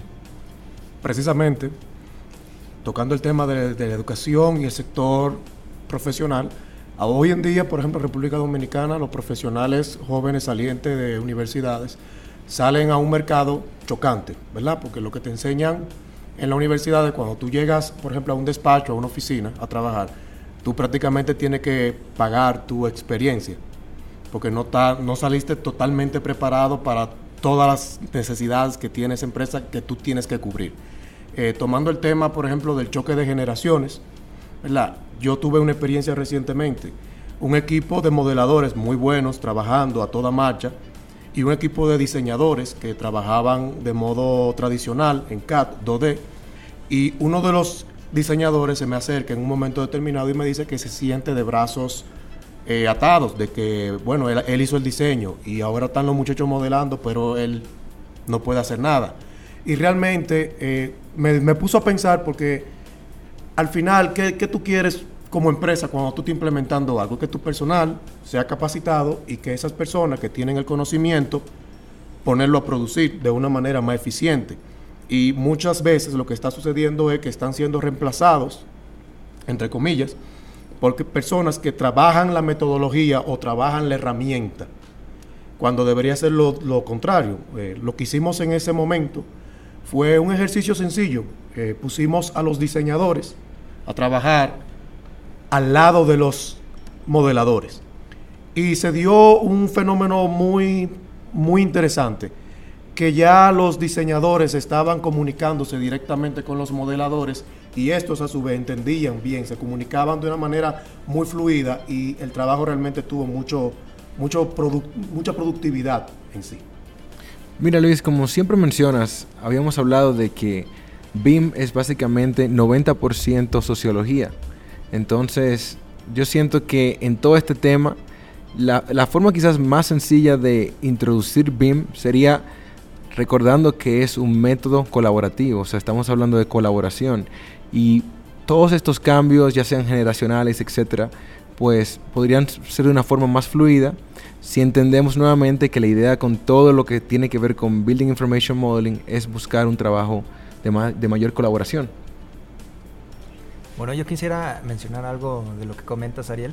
Eh, eh, eso que dices de, la colaboración es sumamente importante. Realmente en las universidades eh, se les enseña mucho el diseño. Digo, yo lo valoro bastante, el diseño, el método constructivo tal vez, pero no se les enseña mucho a colaborar. Todos los trabajos eh, prácticamente se les dice que se hagan de manera individual y, cuando quieren hacerlo en, equipo, pues eh, son equipos muy reducidos y no se enfrentan realmente a lo que en, en la realidad sucede, ¿no? A un equipo multidisciplinario, un equipo de más de 10 personas. Entonces, eh, lo- los chicos salen tal vez eh, sin esa noción y luego también tomamos en cuenta la parte de que las herramientas, tal vez en, en- en ciertos, por ejemplo, en primero, segundo semestre, tal vez no se tocan las herramientas y en el tercer semestre sí, dan AutoCAD. Pero en el cuarto ya no les dan, enseñan otro software y entonces también salen solamente sabiendo AutoCAD, solamente sabiendo diseñar, pero cuando les, les- tratan de, ya cuando salen y buscan empleo, eh, eh, se, se encuentran limitados porque ya nada más saben lo que, lo que antes se sabía y no lo que ahorita se trabaja y poco de administración también, ¿no? Es algo sumamente, eh, hasta cierto punto frustrante porque ni siquiera los chavos este, pueden eh, potenciar su, su, su trabajo o su conocimiento, ¿no? Yo, yo quisiera ahí complementar este comentario en el sentido de que, este, como bien comentan, si, si no hay la integración entre universidad y la iniciativa privada, esta, esta implementación de la, de la metodología está a un lado y se está enfocando yo creo que en una cuestión básicamente de software, cuando este, esto es más allá de esto, del software, de, es metodología, la forma de trabajar y las empresas deberían ya de estar exigiéndoles el mismo gobierno de poder trabajarlo en este, en este sentido. Eh, solamente de esa forma va a poder haber una, un, este, impermear todo esto en las, en las empresas. ¿sí? Necesitamos este, que, que los alumnos vayan tomándolo esto como una herramienta, el software, igual y, y complementándolo con la, la metodología la experiencia en cuanto a cualquier actividad, sea arquitectura, ingeniería civil, todo eso la, la, va a dar el trabajo y eso se necesita complementar porque si no, si solamente aprendemos un software, no, no, no vamos a llegar a nada y va a ser mucho esfuerzo en vano, ¿no? Se tiene que crear la ley de la oferta y la demanda. O sea, el momento de que la empresa empiece a solicitar gente BIM, las universidades van a empezar a crear este modelo de trabajo, porque igual en mi ciudad no es algo común, sino te tienes que venir acá a Ciudad de México a cursos, a ver si hay una maestría para este tema, pero en sí es muy poco el, el, lo que se ve. Y siguiendo esa misma línea, así mismo, de oferta y demanda, cuando el sector privado presione a los gobiernos, entonces los gobiernos obligatoriamente también tendrán que dar una respuesta sobre BIM a la, a la parte privada. Ahorita mencionaba las universidades, luego mencionamos las empresas privadas.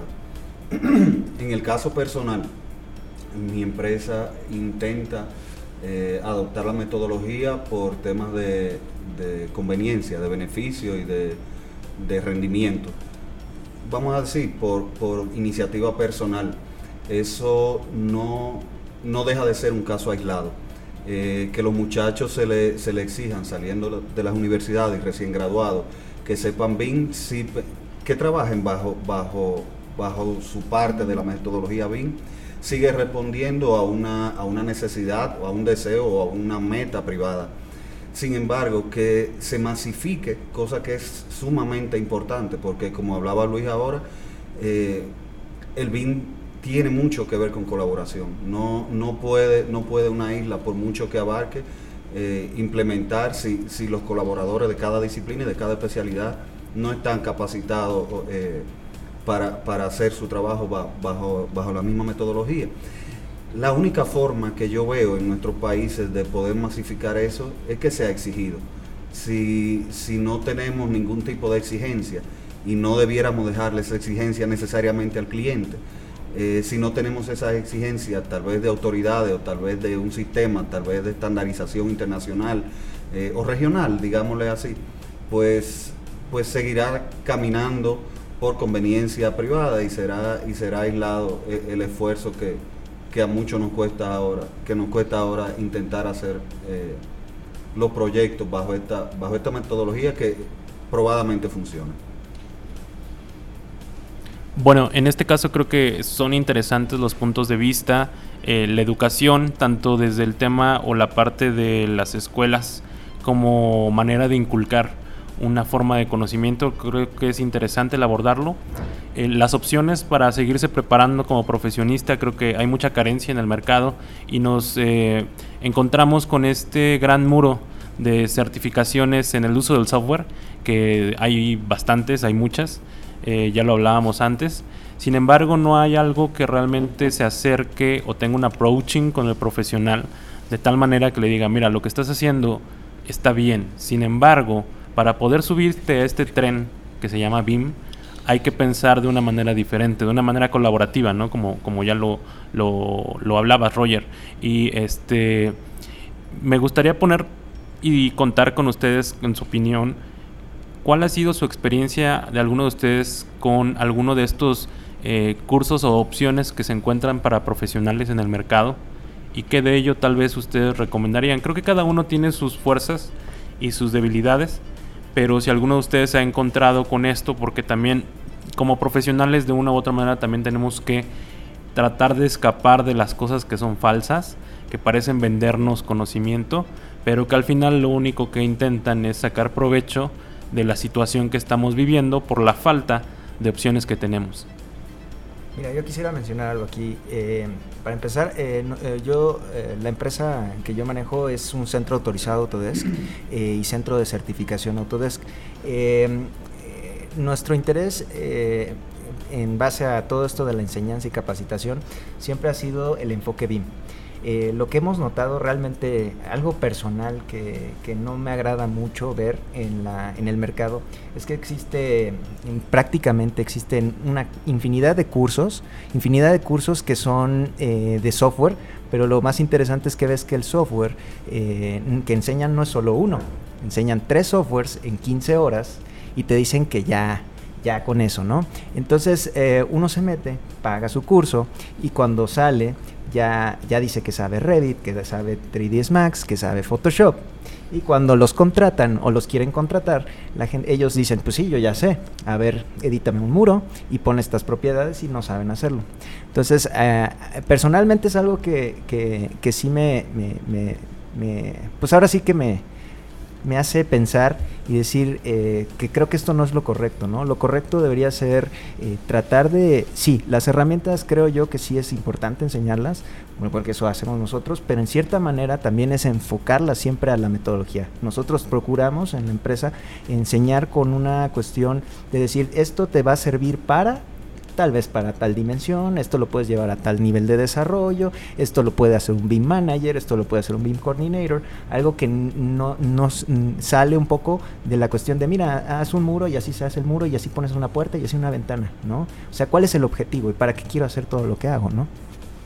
Totalmente de acuerdo con eso que mencionas, eh, porque la metodología en sí es algo que es como sembrar esa semillita que va a crecer bastante y eventualmente no importa con qué software estemos trabajando, la metodología se mantiene igual.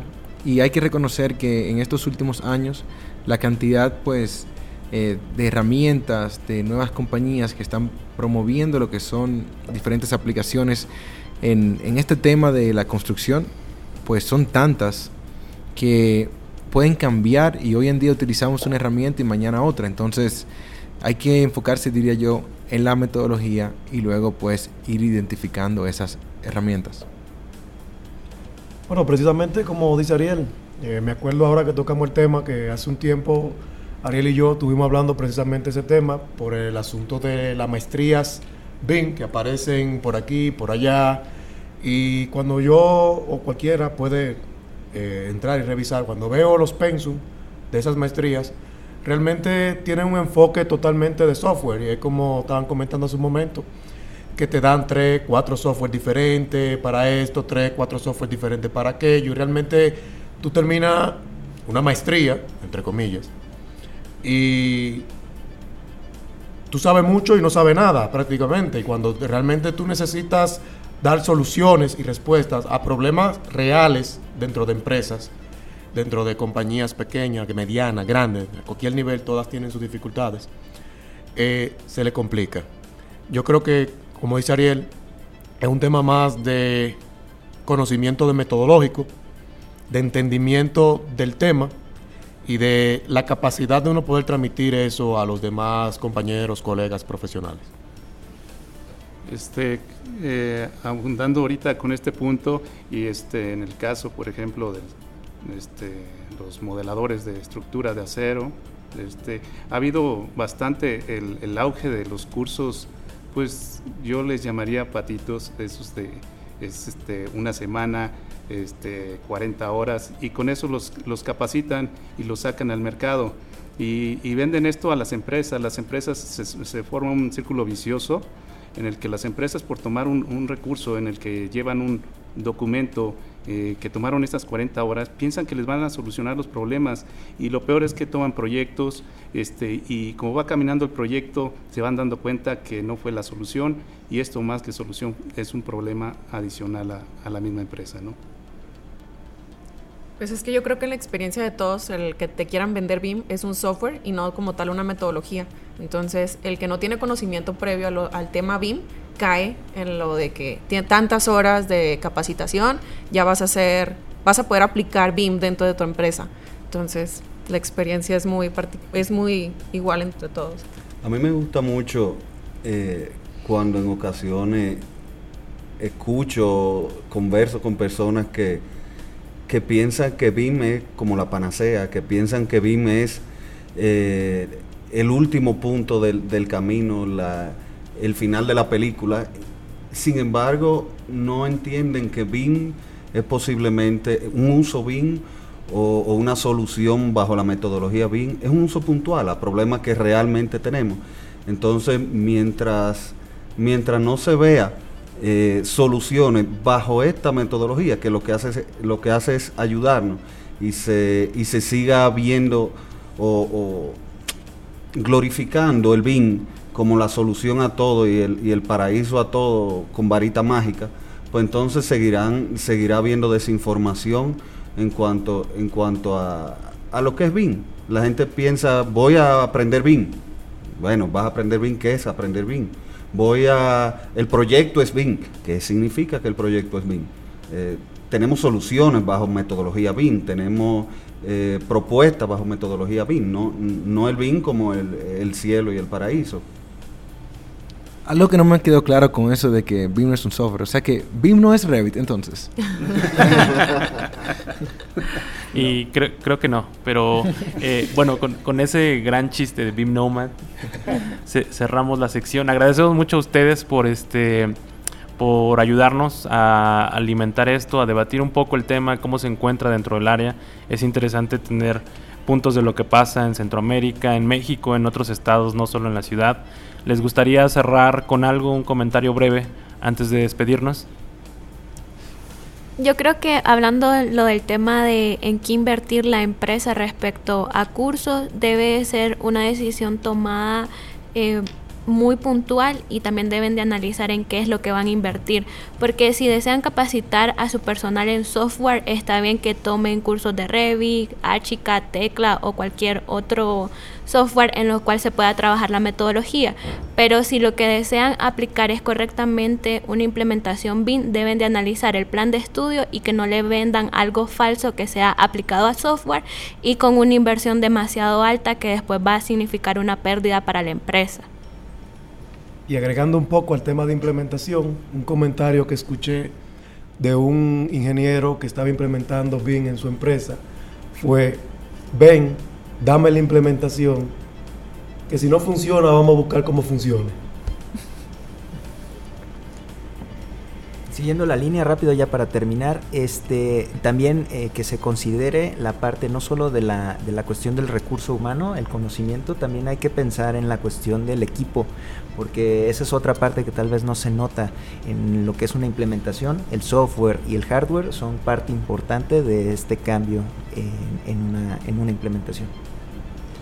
Y este, para terminar, este, el- que, se piense por parte de todos, todos los participantes en esto de la industria de la construcción, este, y se esté formulando esto de la, eh, para la implementación del BIM, pues las preguntas del qué, cómo, cuándo y dónde se debe de utilizar todo esto, porque si no, este, realmente no- vamos a, hacer equipo y esto no, no, no funciona del todo.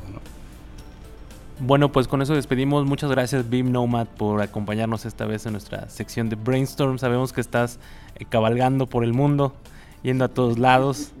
Eh, y bueno, vamos a nuestra sección de Industry Feedback.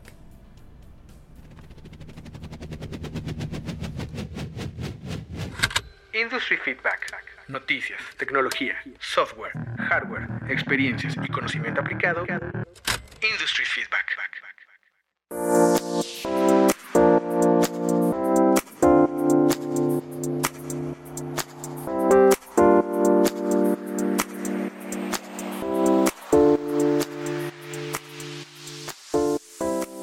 Hola, ¿qué tal? Buen día. Les saludamos desde Guadalajara, Jalisco, México, para la sección de Industry Feedback. Un servidor Alejandro Soto, ingeniero civil y BIMer. Y Víctor Gómez, arquitecto. Tenemos ya dos meses para que termine el año. Este, Se ¿cómo nos viene en encima el fin de año y los cierres de proyectos, ya saben que eh, es cuando los clientes más quieren información.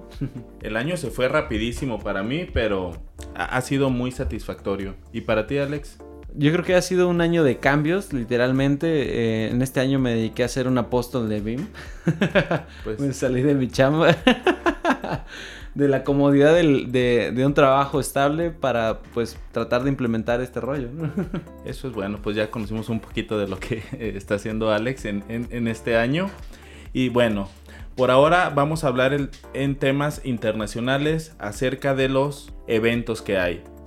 En este caso, el evento de Autodesk University 2019 que será del 18 al 21 de noviembre Nada más y nada menos que en las... en Las Vegas. Ándale. Y ya sabes que lo que pasa en Las Vegas Se queda en Las Vegas. Así es. Eh, colaboradores de Sheriff Collins creo que van a, a asistir al evento. Esperemos que puedan registrar este, entrevistas, audios, videos. Seguro, seguro va a haber mucho material al respecto. La verdad es que nosotros somos los, los, los pobrecillos que no pudimos ir. Pero la mitad del equipo va a estar allá con todo, este, aprovechando obviamente lo que se pueda aprender, lo que se pueda eh, conocer de lo nuevo que está ocurriendo en la industria. Y pues nosotros estaremos allí también al pendiente, igual que ustedes, para, para escuchar lo que ocurrió en ese congreso. Así es. Y en temas internacionales también me gustaría hablar de un evento que se llamará Hablemos BIM Venezuela. Ándale. Es, es curioso, de hecho, habíamos platicado un poquito al respecto, Víctor y yo, antes de grabar este audio, eh, y teníamos bastantes dudas al respecto de cómo un tema político, económico y social puede influir eh, en la implementación de una metodología que es enfocada, por ejemplo, en este caso a la industria. Y, estuvimos ahí escuchando un poquito al respecto. Sí, escuchamos una entrevista que le hicieron a, al ingeniero Leonardo Mata Rojas eh, en una página web. Digo, ahorita si buscan eh, en internet, este, Hablemos Bien Venezuela, probablemente encuentren, no sé, cinco páginas que estén hablando acerca de eso. Eh, y en una hay un audio de una entrevista donde precisamente él eh, responde unas preguntas en cuanto al entorno político que se está viviendo en Venezuela y por qué la intención de empezar a, a establecer ciertas, ciertas reglas o estándares o, o empezar a hablar de BIM en Venezuela. Y es, es importante de alguna manera que nosotros no tenemos el contexto completo, pero sí nos preguntamos por qué tratas de implementar algo tecnológico, innovador, un cambio en una industria cuando el país de alguna manera tiene una convulsión como la que tiene actualmente. Y de hecho la entrevista realmente nos, nos da un poquito esa respuesta, ¿no? Así es, habla, o sea, que sí están pasando por un tema delicado, pero ellos no van a esperar a que eso se resuelva para empezar a hablar de temas de BIM. O sea, ellos se están preparando porque saben que en algún momento las cosas se van a normalizar y quieren estar preparados para eso. Es importante eh, saber que de alguna manera BIM lo que está buscando es potenciar eh, la industria de la construcción, la industria eh, o la comunicación entre los diferentes participantes de un proyecto constructivo. De alguna manera, si tú adoptas eso, vas a poder ayudar a tu industria a mejorar. En este caso en Venezuela, pues obviamente cuando pase todo este rollo, que esperemos que, que- que sea pronto, pues van a tener que de alguna manera recuperar el tiempo perdido, el tiempo que ahorita no están avanzando en temas constructivos, de desarrollo de infraestructura, pues lo van a tener que eh, acelerar. Y pues qué mejor llave para lograrlo que la implementación de la metodología BIM. Sí, y además también hablan acerca de la educación en cuanto a las personas que se están eh, teniendo una formación académica para ser ingenieros o arquitectos, irlos preparando, no sé, por si llegan a salir de Venezuela. Por ejemplo, tú tienes un caso en el cual alguien aquí en Guadalajara, Jalisco, está trabajando contigo y es de Venezuela, ¿verdad? De hecho, creo que muchos de los que nos escuchen no van a ser ajenos al respecto. En México y en otros países eh, hay muchísima entrada de ingenieros o profesionistas de Venezuela. Obviamente las circunstancias los obligan a irse lejos de su país, pero ellos tienen que estar preparados a llegar a donde lleguen, aprender y trabajar en el contexto en el que está la industria de- del, lugar eh, al, que lleguen. En mi caso, mm, he tenido la, la grandiosa oportunidad de trabajar con tres venezolanos y la verdad es que en cuestión de ingeniería, de uso de software, como en el caso de Revit,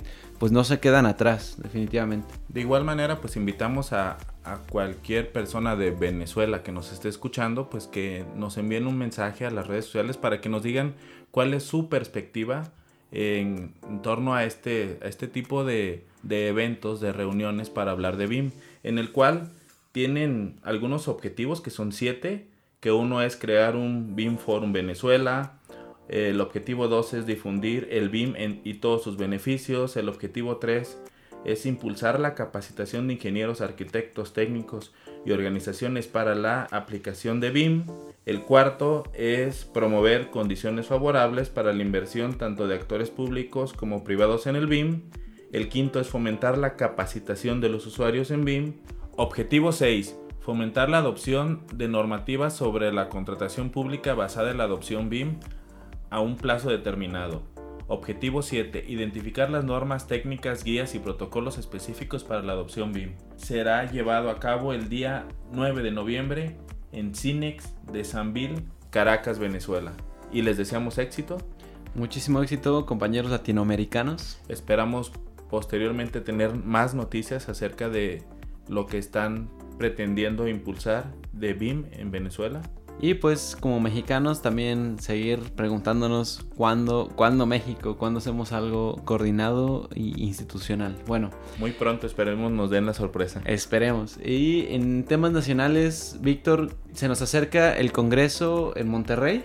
Así es, el Click Lean 2019 es el primer congreso Lean internacional de la construcción.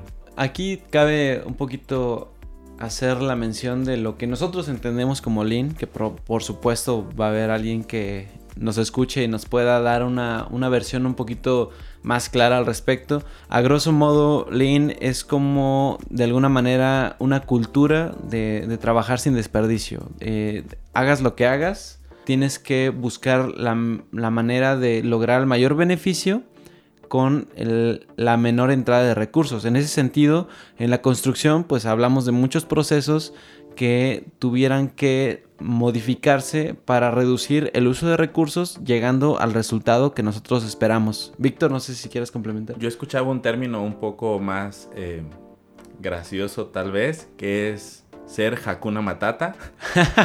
es básicamente una forma de ser, es una filosofía en el cual eh, pues es cumplir los objetivos con el menor desperdicio posible.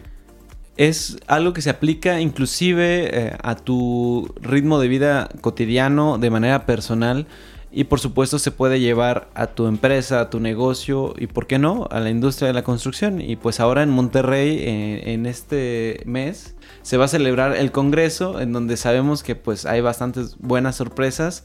En particular tenemos eh, un poquito de contacto con Elisa López, que es una de las entusiastas que están allí metidas con todo. Eh, alguien de nuestros colaboradores de Share Coordinates va a estar presente dando una de las conferencias y también... Inclusive hasta regalamos pases. Se, se dieron un par de pases, no estoy seguro quién se los haya llevado porque la dinámica estaba, estaba muy buena, la propusieron en el podcast pasado. También les recordamos o les recomendamos buscar el episodio número 11 de Shared Coordinates eh, de Bean Endgame, en el cual en la sección de Brainstorm eh, se tiene una conversación acerca de la metodología de Lean Construction con los invitados Elisa López y Andrés Bustos.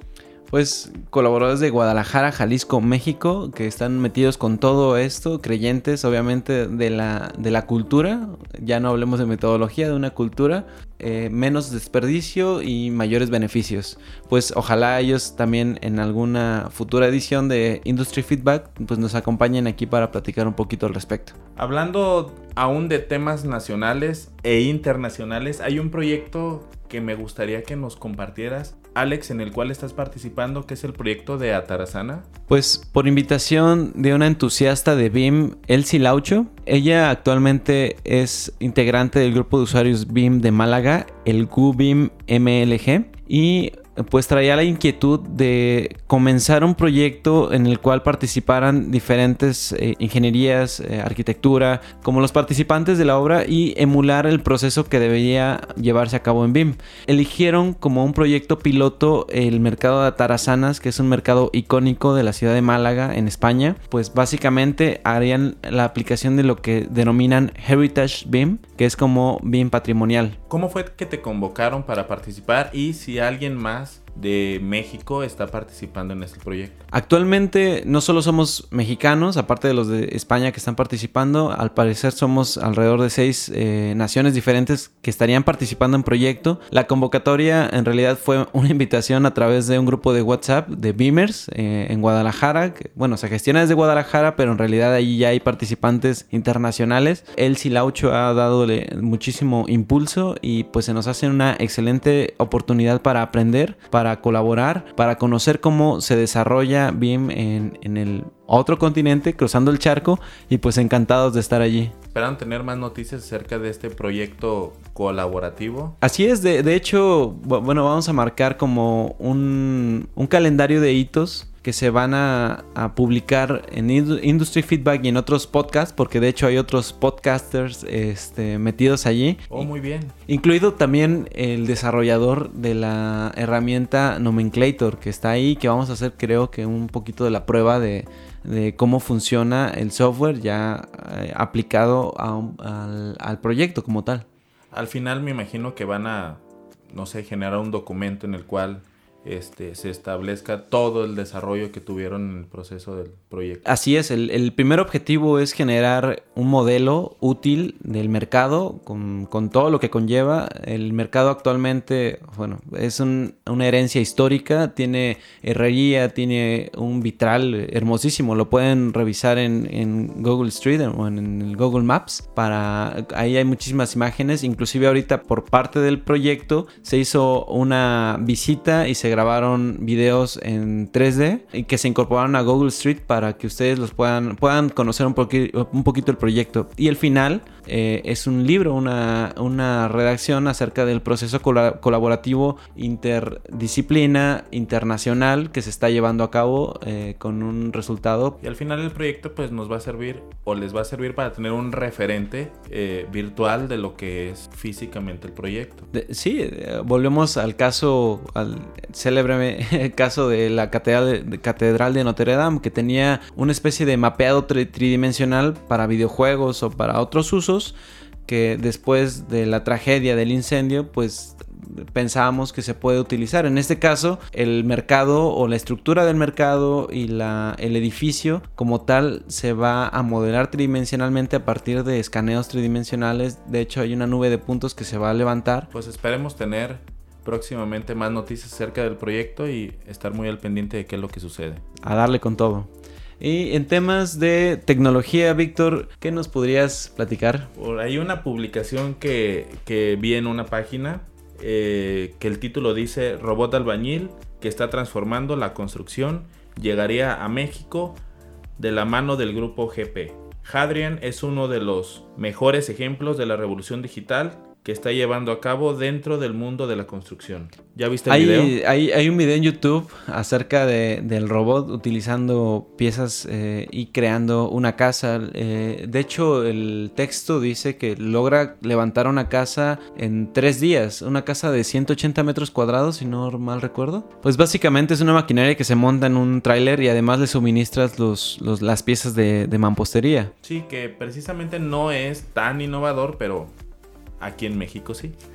Eh, yo tengo ciertas dudas al respecto porque en el video las piezas que se ven son uh, perfectas y personalmente eh, las piezas que estoy viendo ahorita enfrente de mi casa pues me doy cuenta que no tienen ni las dimensiones ni la regularidad con las que el robot trabaja. Probablemente haya que hacer algunos ajustes una vez que se implemente en México a la mampostería mexicana, algo que es muy particular. Sabemos que la mampostería es uno de los materiales de autoconstrucción más utilizados en, en el mundo, probablemente. Al ser de los más utilizados, las piezas son generadas de manera local. Probablemente si estás en cualquier parte de México o en alguna otra parte del mundo, conozcas piezas de mampostería que son únicas porque dependen de la materia local y se producen de una manera quizás artesanal. A eso es a lo que se enfrenta un robot como este al momento de, de intervenir en la industria y querer eh, de alguna manera eh, provocar este cambio, a, a adecuarse a las piezas que va a encontrar en el mercado local, ¿no?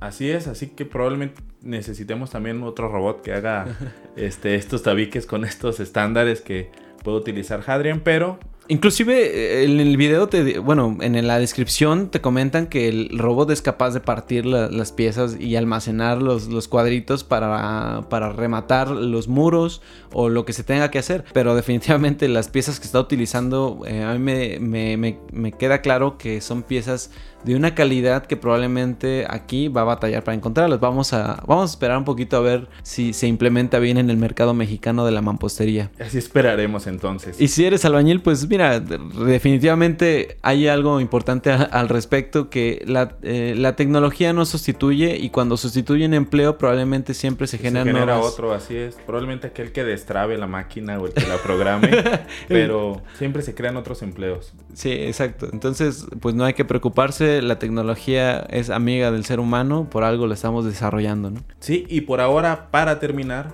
me gustaría mandar unos saludos a unos escuchas de, de Aguascalientes, de Grupo Peasa, que por ahí pude ver en el Congreso City, aquí en Guadalajara. eh, y pues les mandamos un saludo.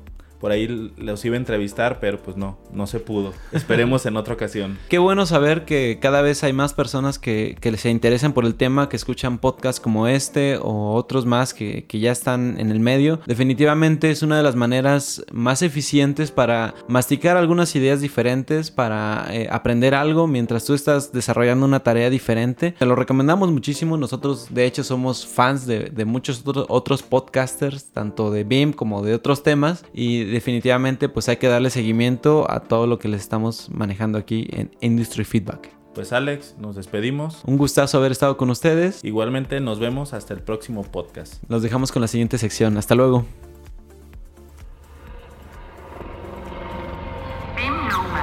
Un viajero evangelista, Un BIM Believer. Él es omnipresente.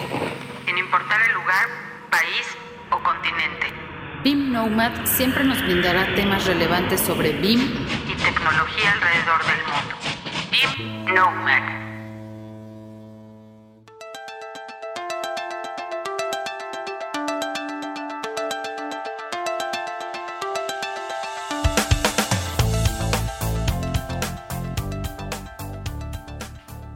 Saludos escuchas, ¿cómo están?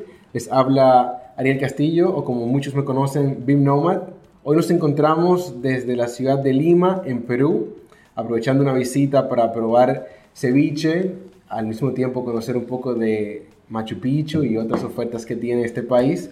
Sin embargo, nunca podemos dejar de lado pues, los- el tema que nos apasiona, Building Information Modeling. Y hoy me encuentro con José Coscuyuela, que es socio y gerente de la compañía Construsoft.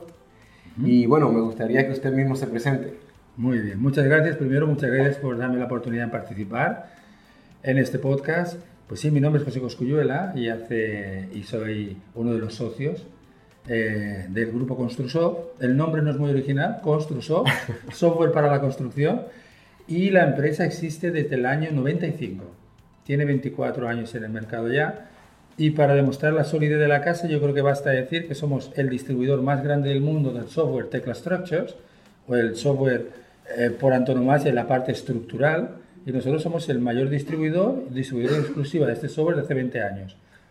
Para acabar una pincelada muy rápida de la empresa, nosotros tenemos diferentes software, siempre con, ah, con filosofía BIM, ¿eh? que sea un software que permita interoperar, un software que permita no solo modelo 3D, sino tener todo el tema de parámetros, de digitalización, etc. Y eh, del- nosotros hacemos desde Tecla, como les comentaba, que es la estructura. Tenemos un software para que el taller, un software potentísimo para que el taller gestione la fabricación de la estructura metálica, se llama Strumis, ¿eh? de MIS de Structures, que tiene las metalmecánicas más grandes del mundo, también de Latinoamérica. Eh, tenemos software de cálculo estructural, idea estática, también muy novedoso, que calcula conexiones por elementos finitos. Trimmer Connect, es algo que se viene con mucha energía y que os aprovecho para que reviséis. Es Common Data Environment. Muy potente, muy potente, muy amigable con cualquier plataforma. Revísenlo, hay versiones gratuitas. Y Cadmatic para Plan Design. No, excelente. José, lo que sí debo interrumpirte Sí. es mencionarte lo siguiente. Dime. Antes de que me critiquen, me diga, ¿qué es eso de que estás en Perú y estás hablando con alguien que tiene un acento español? Cuéntales un poquito para que entiendan de Muy por bien. qué Construsoft se encuentra aquí también Muy en Perú. bien. Mira, Construsoft es una empresa holandesa y abrió en España en el 98. Yo me incorporé en el 2003 y desde el 2003 pues tengo el placer de dirigir la empresa. Eh, en el 2007-2008, después de un crecimiento muy grande, eh, nos dieron la oportunidad de darnos la distribución eh, para América Latina del producto Tecla. Y pues yo, yo he vivido, yo tengo mucho acento español, lo sé, no me cambia. Estoy casado con chilena, tengo niñas chilenas, pero el acento sigue igual. Y entonces yo viajé a Latinoamérica el 17 de noviembre de 2008, fue mi primer viaje, y viví aquí hasta el 7 de agosto del 2017. En la, aquí quiero decir en Chile, aunque siempre fui por todos los países, o sea que he vivido nueve años en la región. Y afortunadamente tuve la suerte de poder abrir la oficina de Santiago de Chile, la de Lima, en la que estamos hoy presentes, y la de Bogotá. Y en total tengo el placer de contar con 30 personas de mucho nivel y muchos consultores para dar eh, soluciones en interoperabilidad, industrialización, etcétera, a muchos clientes. O sea que ha sido, ha sido un camino muy apasionante. Y aprovecho que me dejas este vehículo para decir que todos nos han tratado, que todos me han tratado increíblemente bien. No, excelente, esa es la idea. Lo que sí me llama la atención entonces es cómo de Europa se ese brinco a Latinoamérica. Algo debe haber. ¿Qué es lo que está sucediendo? Mira, eh, es muy curioso la diferente. Yo tengo mucha oportunidad de recorrer muchos países, de dar muchas conferencias, recorrer muchos países, tener muchos amigos en el sector. Am, Latinoamérica tiene partes, eh, partes que me impresionan mucho. Por ejemplo, la parte de acero, la parte de steel, está igual de- estaba igual de desarrollada cuando yo llegué en 2008. Estaba igual de desarrollado que el país más puntero como puede ser Holanda, Estados Unidos, igual. ¿Por qué? Porque la minería había adoptado las, menores las mejores prácticas, empresas como Bechtel, eh, como Fluor, ya eh, sabían lo importante que era hacer el prototipo digital, lo que ahora le llaman el digital twin también, y para hacer, para hacer la maqueta digital, ver que todo funcionaba bien, hacer el despiece, hacer la prefabricación, hacer el montaje en terreno. Entonces, las empresas del steel estaban, me impactó están, están al mismo nivel, mismo tipo de máquinas, mismo tipo de tecnología. En otros sectores quizá no era tan así, quizá no era tan así. Por ejemplo, el prefabricado de concreto es una realidad en Europa y todavía no lo es en la región. Está muy incipiente. Mientras que en el norte de Europa se construye todo prefabricado, aquí todavía sigue siendo in situ, que es algo que ojalá, que ojalá cambie. Y en cuanto a los profesionales, me impactó mucho el grandísimo perfil, por ejemplo, hablando de Lima, donde estamos ahora, que tienen las constructoras con profesionales muy jóvenes, muy bien formados, muy ávidos de mejores prácticas, que quizá en otros países que conocen aquí injustamente como primer mundo, pero que no que en esos países quizá la constructora es un poquito no es no es tan liderada por gente tan joven con buen conocimiento y muy ávidos de implementar nueva tecnología. Sí, quizá un rasgo que me llamó la atención. Sí, realmente para mí es algo que me sorprende bastante el hecho de que hay tantos profesionales eh, capacitados, digamos, con hambre, digamos, de implementar en la región. Entonces, con esta compañía que ustedes están distribuyendo una gran variedad de software, eh, cuéntame un poco más de cómo ha sido quizás el impacto que han tenido algunas de estas marcas como Trimble, Tecla, Vico. Mira, eh, en la parte de tecla, como decía, yo creo que hemos conseguido industrializar el acero. Sí, veréis que yo muchas veces en la conversación hablaré de industrializar. Industrializar es importante, porque un poco lo comentábamos tomando un café en el diálogo previo. eh, en realidad muchas veces se dice por qué los otros sectores aumentan de productividad y se dice que la construcción no tanto. Eh, yo creo que la diferencia puede radicar un poco en, en lo que es la prefabricación, en lo que es la industrialización, en que no sea todo artesanal. Y nosotros desde el año 98, en el caso de Tecla, Tecla se puede decir que era BIM antes de que existiera el BIM. Era una maqueta 3D que interoperaba con todo el tema de atributos, que manda a máquina, que prefabrica y va al montaje y lo hace como un Lego. Eso es lo que aumenta la productividad. ¿eh? No estar a expensas del clima, no estar a expensas eh, que sea una fabricación en precio, en plazo, en calidad y segura. Eso se consigue, eso se consigue con la industrialización. Eso, hace, eso obliga a tener un modelo con mucha información, con un load, en un LOD 400, por ejemplo, que se comunica con máquinas, y nosotros es lo que hemos llevado. Hemos llevado en el estilo de manera clarísima y en, y en concreto, por ejemplo, como empresas como TSC en Perú, que hace todo el tema de el modelamiento, la fabricación y el prearmado del acero, del acero coarrugado, de las armaduras, de las enferraduras que van dentro del concreto, desde prototipo digital a máquina, prearmado y a terreno. Nosotros lo que hacemos es, y en, la- y en el prefabricado, donde empresas como eh, en Holanda, por ejemplo, montan casas en un día. O sea, lo que a nosotros nos diferencia es un prototipo digital mucho más rico para que luego todo fluya en cadena y el montaje sea mucho más rápido. Yo creo que es lo que hemos traído a la, a la industria, con Tecla en este caso. Bueno, y aprovechando que mencionas esa, esa comparación donde hay países que se hacen ya casas, digamos, en apenas un día, tomando en cuenta obviamente que hay un tiempo que se dedica al diseño y todo eso, ¿cuál sería tu recomendación a las firmas de diseño y construcción de la región? Mira, hay varias, hay varias. Yo creo que tenemos que, primero es, colaboren mucho. Eh, muchas veces, eh, miren, yo me certifiqué en, en Stanford, en Virtual Design Construction, y me llamó mucho la atención cómo allá tenían muy claro que, por ejemplo, tiene que acabar la, la fase de diseño, tiene que acabar, tiene que finalizarse bien para empezar a construir. A veces queremos empezar a construir sin tener el prototipo digital acabado. Eso supone cambios, sobrecostes. Ah, entonces, eh, mira, he perdido el hilo. Estábamos, me he cambiado de un tema a otro. En realidad estábamos comentando el tema de la... Mira, No, no, pero tranquilo, Dale. cuéntame un poquito también así mismo del, Mira, del te- tema de Stanford, o sea, Mira. todo eso tranquilo, suena, suena bien interesante. Mi- lo que te había preguntado es, ¿qué recomendaciones les Ah, darías? Perdón, sí, pero ahora podemos, gracias, podamos- podemos tocar No, ambos temas. no, pasaremos después. Mira, recomendaciones veo varias claras. La primera es colaborar. La primera es colaborar. Primera, muy básica. Ingenieros y arquitectos trabajen juntos. Yo soy ingeniero y era como, los ingenieros arquitectos era como el aceite y, el agua, que no se mezclaban. No, tenemos que estar en el mismo proyecto y tenemos que colaborar. Lo siguiente es, y ahí venía lo de diseño, lo siguiente es, no hagamos retrabajos. Que eso- por ejemplo, si yo hago, en la plataforma que sea, una maqueta digital con la que después no se va a poder fabricar, eso va a suponer que haya otra empresa que genere otra maqueta similar a la que ya generé para poderla hacer fabricable. No tiene ningún sentido. Hagámoslo fabricable desde el minuto uno. Hagamos que los actores piensen ya en lo que viene después de ellos.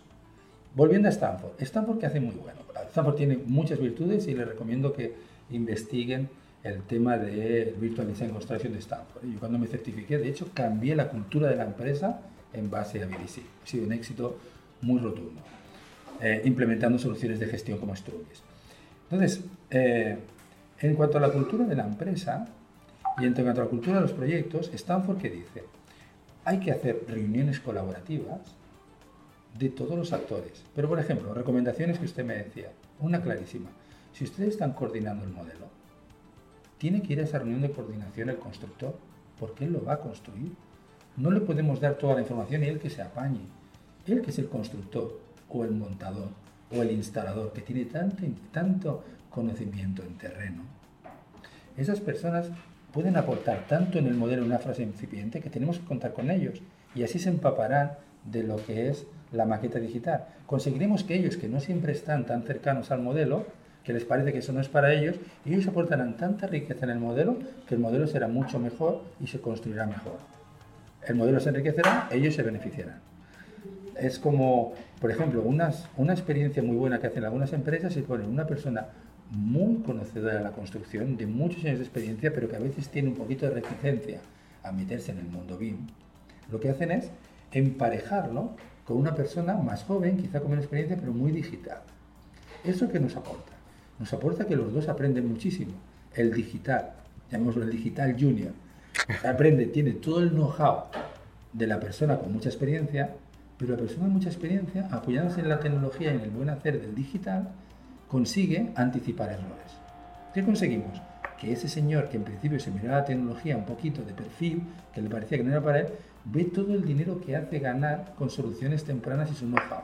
Y además le traspasa muchísima información a esa persona que en tan poco tiempo nunca conseguiría tanta experiencia como trabajando de la mano de, de ese constructor senior. Y esas buenas prácticas que veo a veces, me parece que es hacia donde, fíjense que es todo colaborar. Invitemos a todo el que tiene que decir algo en el modelo lo antes posible. Hagamos reuniones colaborativas, ojalá como dice Stanford. Y además, el BIM es para todos, para todos que puede aportar en la construcción. Y evitemos los retrabajos y compartamos más. Eso es un poco un mundo idílico, lo sé, pero, pero las empresas que se acercan a eso les va muy bien. Entonces, realmente, totalmente de acuerdo con estas sugerencias que, que das. A ver, y cuando te has encontrado con, digamos, estos constructores que no son muy, no están muy interesados en la implementación del BIM, porque no es la forma en la que trabajan, no digamos que es que lo están rechazando, solamente que rompe por completo su esquema de trabajo. Entonces, ¿qué sugerencias das para incorporar a esas personas? Mira, voy a romper una lanza con lo que sería eh, el BIM a terreno. El BIM no funciona si no llega al terreno. Si yo hago una maqueta, una maqueta fabulosa, lo coordino muy bien, pero luego ese modelo que está vivo con las diferentes especialidades no lo voy actualizando y no llega a terreno de manera actualizada y entrego unos planos en 2D. Estoy trabajando con más de 50 años. El constructor dice, felicidades por todo lo que has hecho, pero yo estoy con un 2D roto, sucio, que no sé si es la última revisión y estoy construyendo. Entonces ellos no lo ven porque no los... Yo creo que es una culpa de todos. ¿eh? De- es culpa de que él no se ha acercado con toda la energía y es culpa de que no lo hemos sabido acercar. ¿Qué hace Stanford, por ejemplo? Stanford cuantifica el beneficio económico. Una pregunta que yo siempre pregunto a, los auditores. Eh, ¿Cómo cuantificamos el error que no hacemos?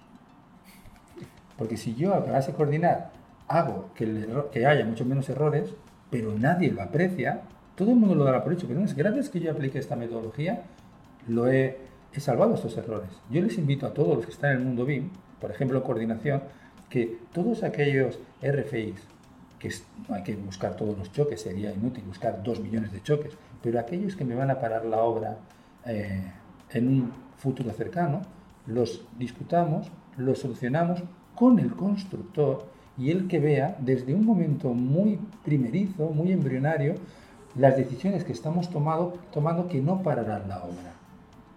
Hay que, o sea, hay que enseñarles los beneficios que tienen. ¿eh? Es aquello de los que dicen, what's in it for me? ¿eh? ¿Por qué? ¿Por qué lo tengo que hacer yo? No, pues invitémoslo, que ellos sean partidos, que ellos saben construir. Entonces, yo creo que de esa manera nadie, nadie rechaza el beneficio. Si tú, pero tenemos que enseñarles que es para ellos. Muchas, yo centenares, miles de presentaciones las han dicho, no, BIM es para los arquitectos. Es también para los arquitectos. Pero el que más se beneficia es la constructora con un prototipo digital que le hemos puesto inteligencia desde una fase, desde una fase lo más temprana posible, con el conocimiento de todos y con, un, y con una información digital que pasa entre actores sin tenerla que rehacer y sin que el ojo humano la tenga que interpretar. Eso es lo que cambia la manera de construir. Y al constructor hay que enseñarle que es para él porque se va a beneficiar.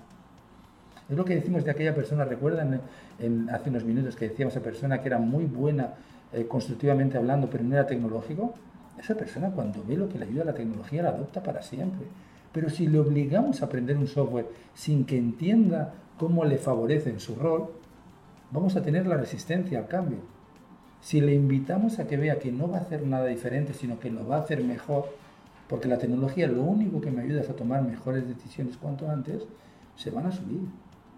No, excelente. Y eso que ahí no hemos entrado en el tema de los beneficios para el, para el dueño, para el cliente final, que ahí entonces Todos. el crecimiento es exponencial. Todos. Bueno, José, debo darte las gracias porque sé que ya estamos eh, cortos de tiempo. Quisiera saber si tienes un mensaje final y cómo pueden darle seguimiento a Construsoft. Mira, gracias por eh, permitirme primero eh, eh, tener esta charla tan agradable contigo. Construsoft, revisen la web. Nosotros estamos haciendo un portal e-learning potentísimo. Ahora tenemos 1.550 personas en nuestro e-learning. E-learning que es Fundamentos Tecla, e-learning que es también cómo implementar Strumis, e-learning que es cómo aprender VicoOffice, e-learning que es como todas nuestras plataformas por e-learning. Y también cálculos. Todas las plataformas están por e-learning a un precio súper accesible para que lo aprendan cuando quieran. Esa es una primera vía. Síganos por LinkedIn. En LinkedIn damos muchísimos tips. Entonces, esas dos yo le diría, síganos, síganos, revise lo que hacemos en, en- en e-learning, revisen lo que estamos haciendo en LinkedIn, pídanos versiones gratuitas para aprendizaje de todo lo que hacemos y apóyense a nuestros consultores. Hablamos de que hay que colaborar y tiene que partir de nosotros el colaborar también. Es una parte. Ah, y el mensaje, miren, yo creo que el sentido común es lo que tiene que privar. Y entonces yo creo que la construcción tiene que ser algo que se haga en precio, en plazo, con calidad y seguridad. Y a eso, para las cuatro cosas, nos ayuda el BIM. El BIM que llega a terreno, el BIM que industrializa, el BIM que preconstruye y el BIM que hace que todo sea precio, plazo, ah, calidad, seguridad. Bueno, excelente José, muchas gracias y un placer poder contar contigo. Gracias a todos ustedes y les dejamos con la próxima sección. Diario de un BIM Manager. Arquitecto de nacimiento. Tecnólogo por vocación. BIM coach y BIMer de corazón. Desde España. Un punto de vista muy europeo sobre la industria.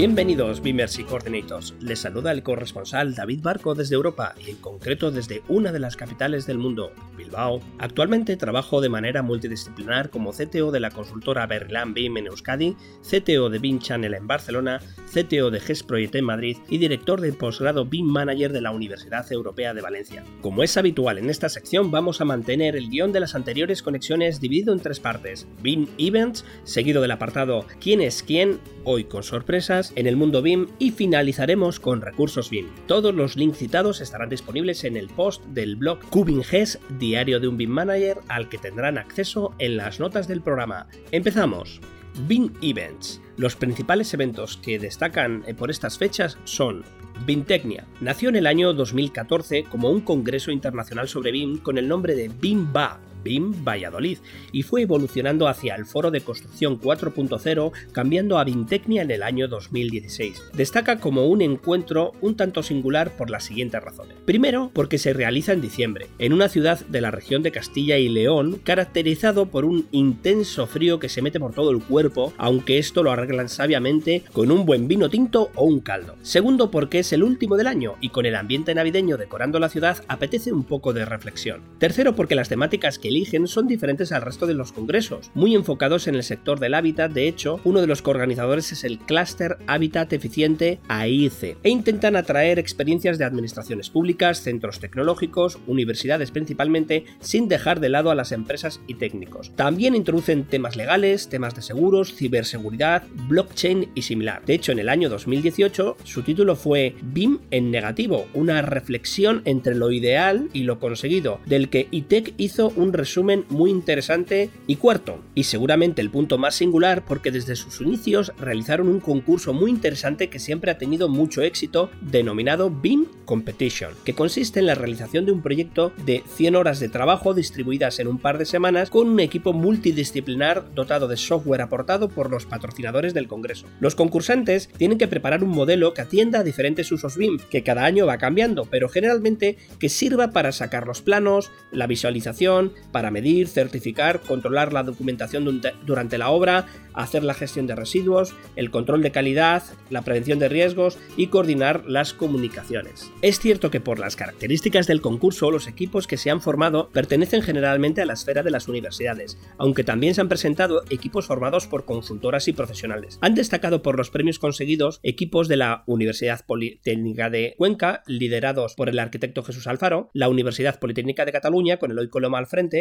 o la consultora IBIM, que durante las primeras ediciones tuvo el monopolio. El concurso ha pasado por todos los usos y fases. En la primera edición del año 2014 se completó la fase de un proyecto de ejecución y generación de documentación, o DD Design Development, partiendo de los DWG de un proyecto básico. El cliente era el Ayuntamiento de Valladolid que proporcionó la documentación y los ganadores participaron en un concurso restringido para modelar el proyecto real. En 2015 fue un centro cívico existente y preparar el modelo para su uso y mantenimiento FM, también por el Ayuntamiento de Va- Valladolid, y los ganadores recibieron el encargo de modelar otros tres centros cívicos, un verdadero premio. En 2016 se hizo coincidir con un concurso real en fase de ideas iniciales o concept design de un centro de salud de la Consejería de Sanidad de Castilla y León, y los participantes pudieron simultáneamente participar con sus proyectos en ambos concursos. En 2017 fue la obra de un auditorio y se tenía que preparar el modelo para la constructora en fase de dirección de obra, modelando el proyecto original desde Con el objetivo de alcanzar los usos de 4 de planificación y 5 de costes. En 2018 no hubo concurso y en 2019 vuelve, pero con un enfoque en obra civil partiendo de la documentación del levantamiento de una carretera existente, se realizará una propuesta de mejora con acera para peatones y un carril bici, asegurando el cumplimiento de la normativa de carreteras y accesibilidad. Un reto interesante del que sabremos los resultados. En todas las ediciones ha habido premios económicos y o licencias de software, además de tener la posibilidad de realizar los proyectos en alguna ocasión. Sin duda un enfoque realmente pragmático de cómo desarrollar proyectos en un ambiente diferente. Y como no, este tipo de eventos tienen a personas detrás que lo han impulsado claramente desde sus inicios con una relación directa con el grupo de usuarios de Valladolid, destacando las figuras de Jerónimo Alonso, José Emilio Nogués, Cristina Aparicio, Juan Luis de Madariaga y Azucena García. Y ya en el año 2017 se incorpora a EICE con Enrique Cabreros al frente. Sin duda es una buena excusa para visitar Valladolid y terminar el año aprendiendo y haciendo networking.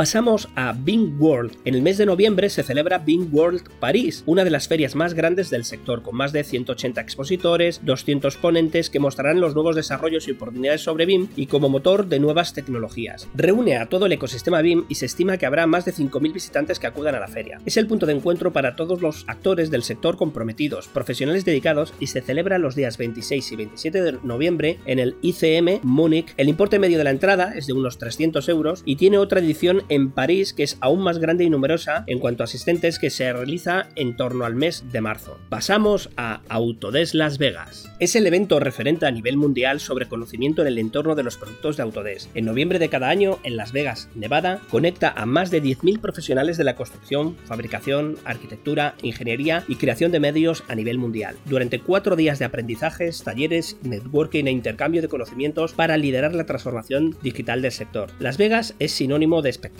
luces, colores y el evento, al más estilo americano, está rodeado de todo tipo de performance, especialmente la inauguración y la clausura. A nivel personal, no he podido asistir de momento a este evento y que como dato, en 2018 facturó 3.000 millones de dólares, o lo que es lo mismo el presupuesto para la construcción de 15 estadios de fútbol o 100 hospitales. Lo cierto es que este evento ha trascendido a otras ciudades y regiones del mundo como UK, India, China, Rusia, Japón, Alemania y Oriente Medio. Si nos damos cuenta, ninguna región se corresponde con un país de habla hispana. Seguramente la principal razón es que aún somos un mercado poco interesante o quizás porque en Autodesk Las Vegas tiene una comunidad latina impresionante. Es el evento donde puedes conocer personalmente a los principales gurús en cada materia y cada área, personajes a los que has leído en revistas especializadas, visto en YouTube o en algún otro congreso, o utilizado alguno de sus famosos plugins. En mi caso hablo de Marcelo Scambelluri, Jay Salan, Brett Young, David Rashford, Zach Cron, Troy Gates, Harry Mattison, David Harrington, Michael Anonuevo, Steven Shield, Michael Kilkelly,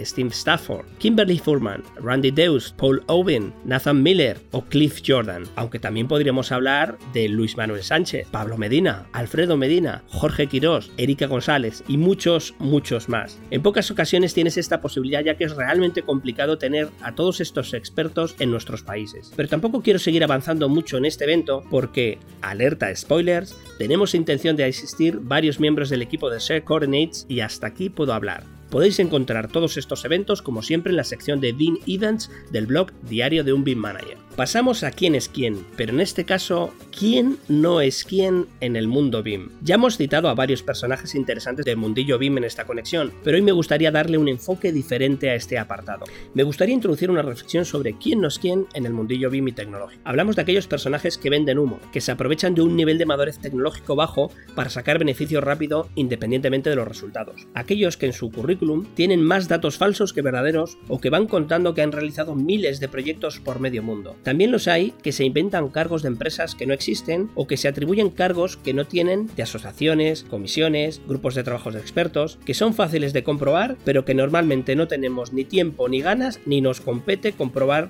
si tal dato es cierto. Algunos van más lejos y atacan en lo personal, menospreciando el trabajo, intentando hacer daño. Normalmente este suele ser indicio de alguien que se ha quedado sin argumentos, pero claro, este aspecto puede ser muy molesto. Todo esto sería anecdótico si estuvieran en el anonimato y no interfirieran en nuestra vida laboral. Pero ¿quién no se ha encontrado con alguno de estos personajes alguna vez? Creo que podríamos diferenciarlos en varios tipos. El inocente. Este personaje que no quiere hacer daño, realiza alguna acción imprudente, te copia un curso sin darse cuenta, te quita un cliente sin pretenderlo. Parece que no hacen nada, pero están al acecho. Son fáciles de detectar porque suelen llevar poco tiempo en el mercado e intentan captar mucho protagonismo, por lo que se te acercarán con mucha simpatía, pero hay que mantener las distancias. El comercial insaciable. Este te vende hasta sus familiares si hace falta. No para de darte el teléfono y su mail a cada minuto de conversación o conferencia. Saca millones de datos muy difíciles de contrastar y acabas ahogado de información, presa fácil para quien tiene un problema urgente y parece que encontró a su salvador. Suelen ser muy exagerados, marcando axiomas, ellos solo poseen la verdad y van más allá del bien y del mal, y tienden a la prepotencia y chulería. A estos simplemente no hay que creerle ni la mitad de lo que le dicen, son los vendehumos.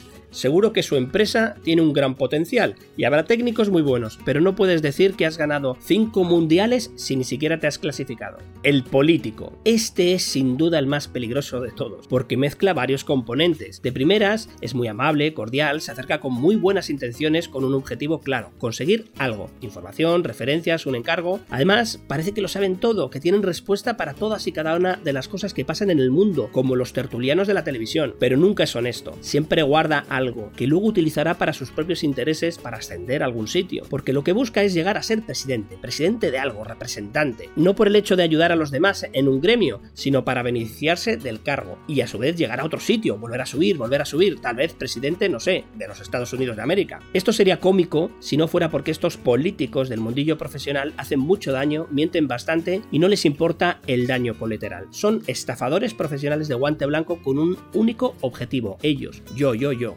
También podemos tener personajes que sean una mezcla de cada, y seguro que muchos de nosotros tenemos un poco de alguno de estos que hemos comentado. El problema viene cuando quieres conseguir méritos a bases de otros, a bases de mentiras, a bases de engaños. Muchas cuentas de resultados de pequeñas empresas se ven afectadas por contratar los servicios de este tipo de personaje. De hecho, en Ser Coordinates tuvimos el debate de si citar nombres concretos o no, porque seguro que todos y cada uno de vosotros tenéis alguien en mente. Quizás alguna encuesta futura revele algún nombre, pero de momento preferimos que cada uno le ponga su cara, dar la voz de aviso y que estén alertas. Y si citamos nombres que siempre sea en positivo, citando logros, aportaciones, como alguna vez dijimos por aquí, los BIM amables. Pasamos a recursos BIM. Hoy solo vamos a destacar un par de referencias. Una de ellas es el canal de YouTube de BIMtecnia, el congreso que hemos citado anteriormente, con muchas de las conferencias realizadas en anteriores ediciones en bloques de duración de aproximadamente dos horas, pero que están muy bien clasificados y tienen muy buena calidad. Otro recurso que os dejamos en las notas del programa es una recopilación de vídeos sobre qué es BIM, que muchas veces los necesitamos para los clientes o para profesionales que se están iniciando o simplemente para ayudar a vender alguno de nuestros servicios. Algunos de ellos han sido desarrollados por eh, los desarrolladores como Autodesk, Archicad, otros son de entidades como la Fundación Laboral de la Construcción que está realizando una excelente labor en España y otros son de profesionales. Los dejamos en las notas del programa y esperemos que os sean útiles. Para finalizar, cerramos esta conexión más corta que en anteriores ediciones, recordando que aquí estamos ayudando a la transformación digital del sector AECO de manera colaborativa. No olviden visitar el blog y nos escuchamos en la próxima conexión pasando el relevo a los compañeros. Adiós, goodbye, agur. Comentarios de la comunidad, retroalimentación, sugerencias y todo aquello que te gustaría cambiar.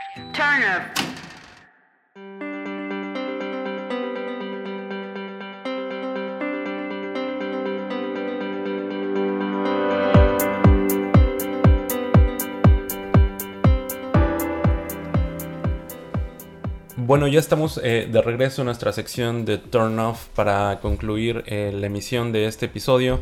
Y bueno, por ahí creo que había quedado algo pendiente de la sección principal, ¿no? Y unas recomendaciones aquí de Ariel también.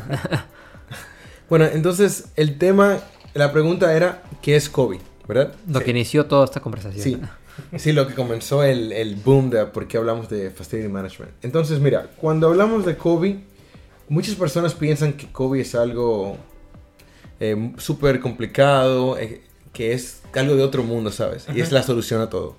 Pero la realidad es que Kobe es simplemente una metodología que ha sido creada para hacer un intercambio de información. Y lo más cómico de todo esto es que Kobe es un archivo de Excel. Sí. Son, es un Es un grupo. Exacto, es un grupo de tablas que te va indicando básicamente cómo se va a incorporar la información considerando pues cómo se administran los assets. Y estos assets podrían ser equipos, pero también podría ser espacio. Entonces, yo les recomiendo, por mi parte, que ent- entren a la página del eh, NBS, que es, digamos, quien ha estructurado todo esto de, de Kobe. Y básicamente ahí pueden acce- acceder a las, a las tablas.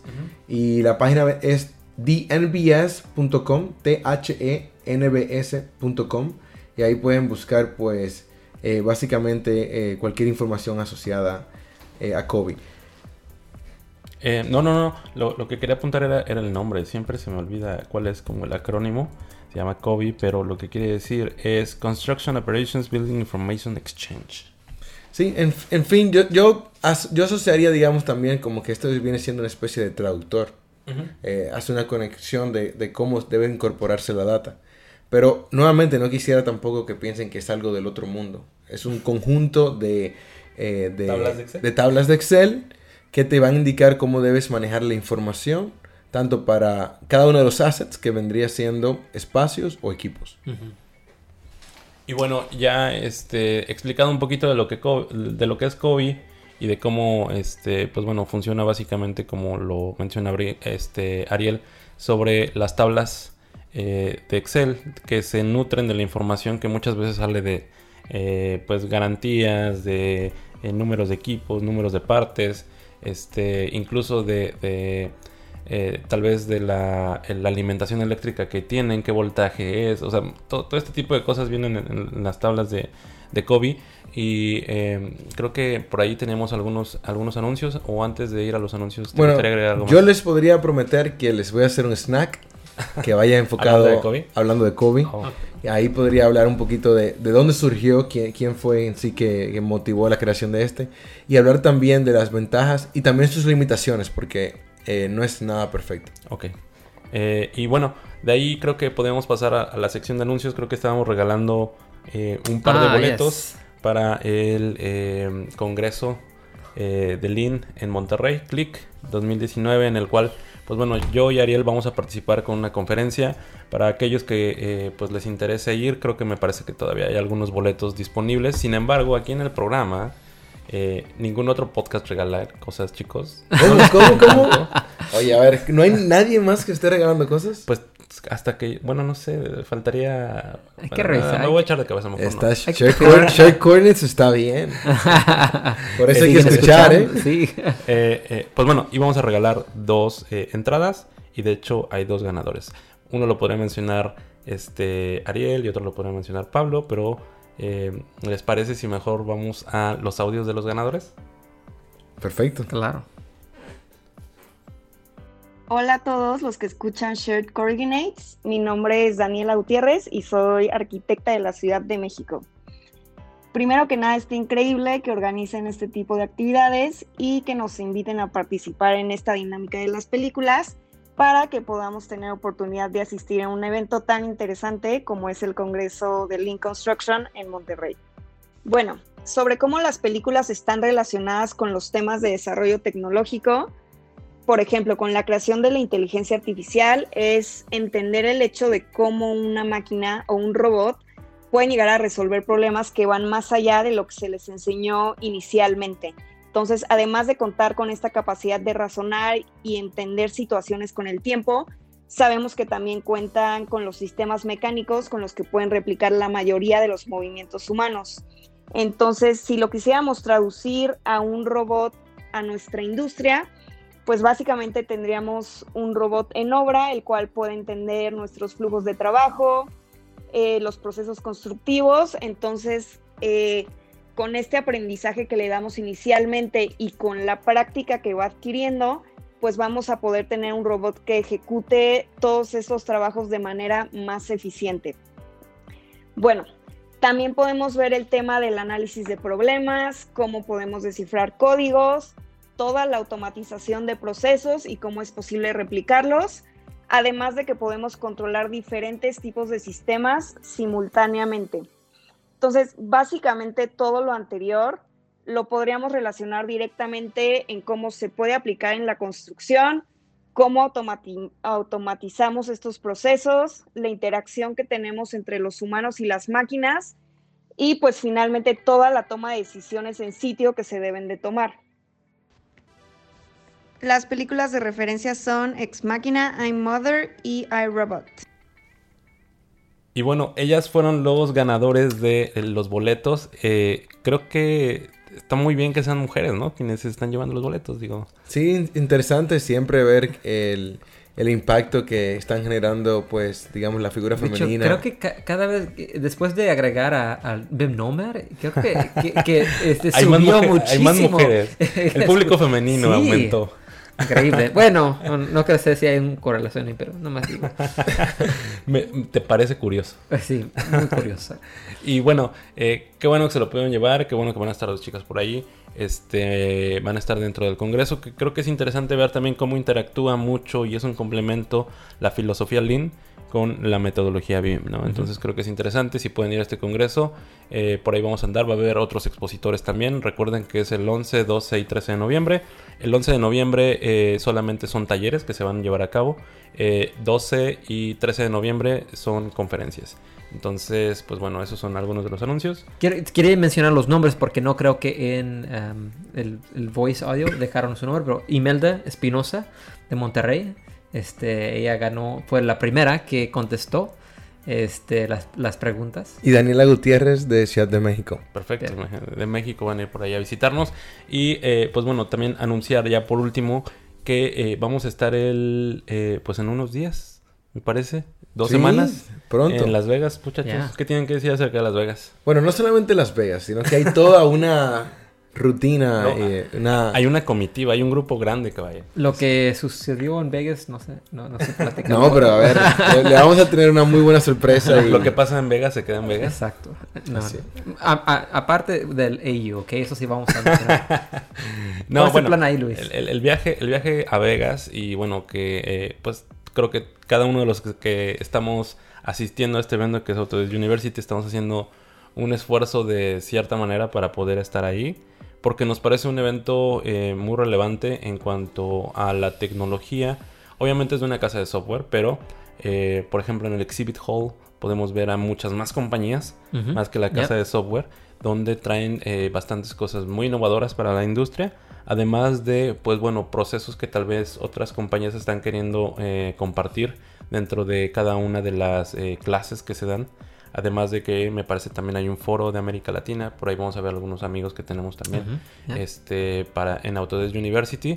Y lo más importante es que, eh, pues bueno, vamos a estar publicando, la idea es de estar publicando diario un episodio mientras eh, dure Autodesk University para traerles información eh, acerca de lo que hemos visto, qué clases fueron interesantes, qué personajes están por ahí, qué buenas dinámicas hay, a cuántas fiestas ha ido Ariel.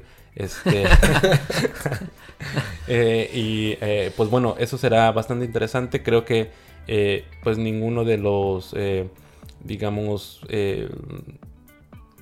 es un evento que es interesante cubrirlo, la manera en que vamos a intentar cubrirlo para que tengan más información y si algún, ma- algún día tienen la oportunidad de ir, O si nos, ve- si nos quieren ver ahí, nos quieren este Eso es interesante. dejar un, un mensaje de voz y avisarnos por qué- para qué van a ir, qué van a hacer, qué interés tienen, por favor, y ahí nos podemos reunir. Sí, seguro. De hecho, por ahí algunas cápsulas, es- eh, hay algunos espacios públicos dentro del evento donde podemos grabarlo. Voy a estar firmando este, mi foto. Autógrafos. eh, Autógrafos. Va a estar vendiendo fotos, Pablo. Sí. Entonces el mes de noviembre va a estar bien cargado. Exacto. Entonces estamos hablando de Monterrey, De Monterrey. de Guatemala. Ah, es cierto, también yo voy a estar en Guatemala el 14. Este, para la presentación de la Asociación Guatemalteca de Estándares BIM. AGBIM, exacto. AGBIM. Este, eh, y bueno, eso también va a ser muy interesante para traer noticias porque tenemos a traer este, entrevistas y eh, pues básicamente traer la noticia de qué es lo que está sucediendo allá, ¿no? Y que es interesante porque eh, países mucho más grandes, como, eh, no sé, el mismo México, por, por poner un ejemplo, no hay una asociación como la que se está creando en Guatemala, ¿no? Entonces, eh, va a estar bastante movido lo de Monterrey, eh, Guatemala, Vegas y después tenemos Thanksgiving. Así es. Este, pero bueno, muchachos, ¿les gustaría agregar algo más antes eh, de despedirnos? Creo que ha sido un excelente programa. Muchas gracias, Ariel, por haber venido este, este- esta ocasión a Chulavista, la tierra de los chulos. Exacto. Bueno, yo diría que recuerden nuestro WhatsApp para que nos envíen pues notas de voz que podríamos incorporar en el programa también. Asimismo, como hizo Alejandro, pues envíenos preguntas y motívenos, denos información de las que, de la que quieren escuchar y así nosotros también pues mantenemos un buen contacto con la comunidad, así como el, el Twitter que siempre está eh, bien activo, arroba scoordinates. Y pues le vamos a dar ahora el número del WhatsApp para que lo anoten. Que deberían tenerlo grabado ya. Grabado. Pero bueno, totalmente. se los vamos a dar nuevamente. Así, el número de tu mamá y después de Share Share Coordinates. Ok, más 1-619-535-6032. Exacto, y ese es el número. Y bueno, creo que con eso nos despedimos por esta emisión. Espérenos en Autodesk University, que será interesante. Ya traeremos por ahí muchos recuerdos. Seguramente estaremos muy activos tanto en redes sociales como en las cuentas de BIM Nomad. El newsletter seguramente traerá muchas cosas sobre lo que suceda. Y eh, pues bueno, estaremos pronto en contacto, muchachos. Muchas gracias, Pues Pablo. gracias. No, de Ariel. nada, ya saben. Mm, Muchas gracias y nos vemos por ahí, no sé dónde. Seguimos en Vegas, contacto. baby, Vegas. Gracias por acompañarnos. No olvides seguirnos en redes sociales y si el podcast fue de tu agrado, compártelo. Esto fue Shared Coordinates.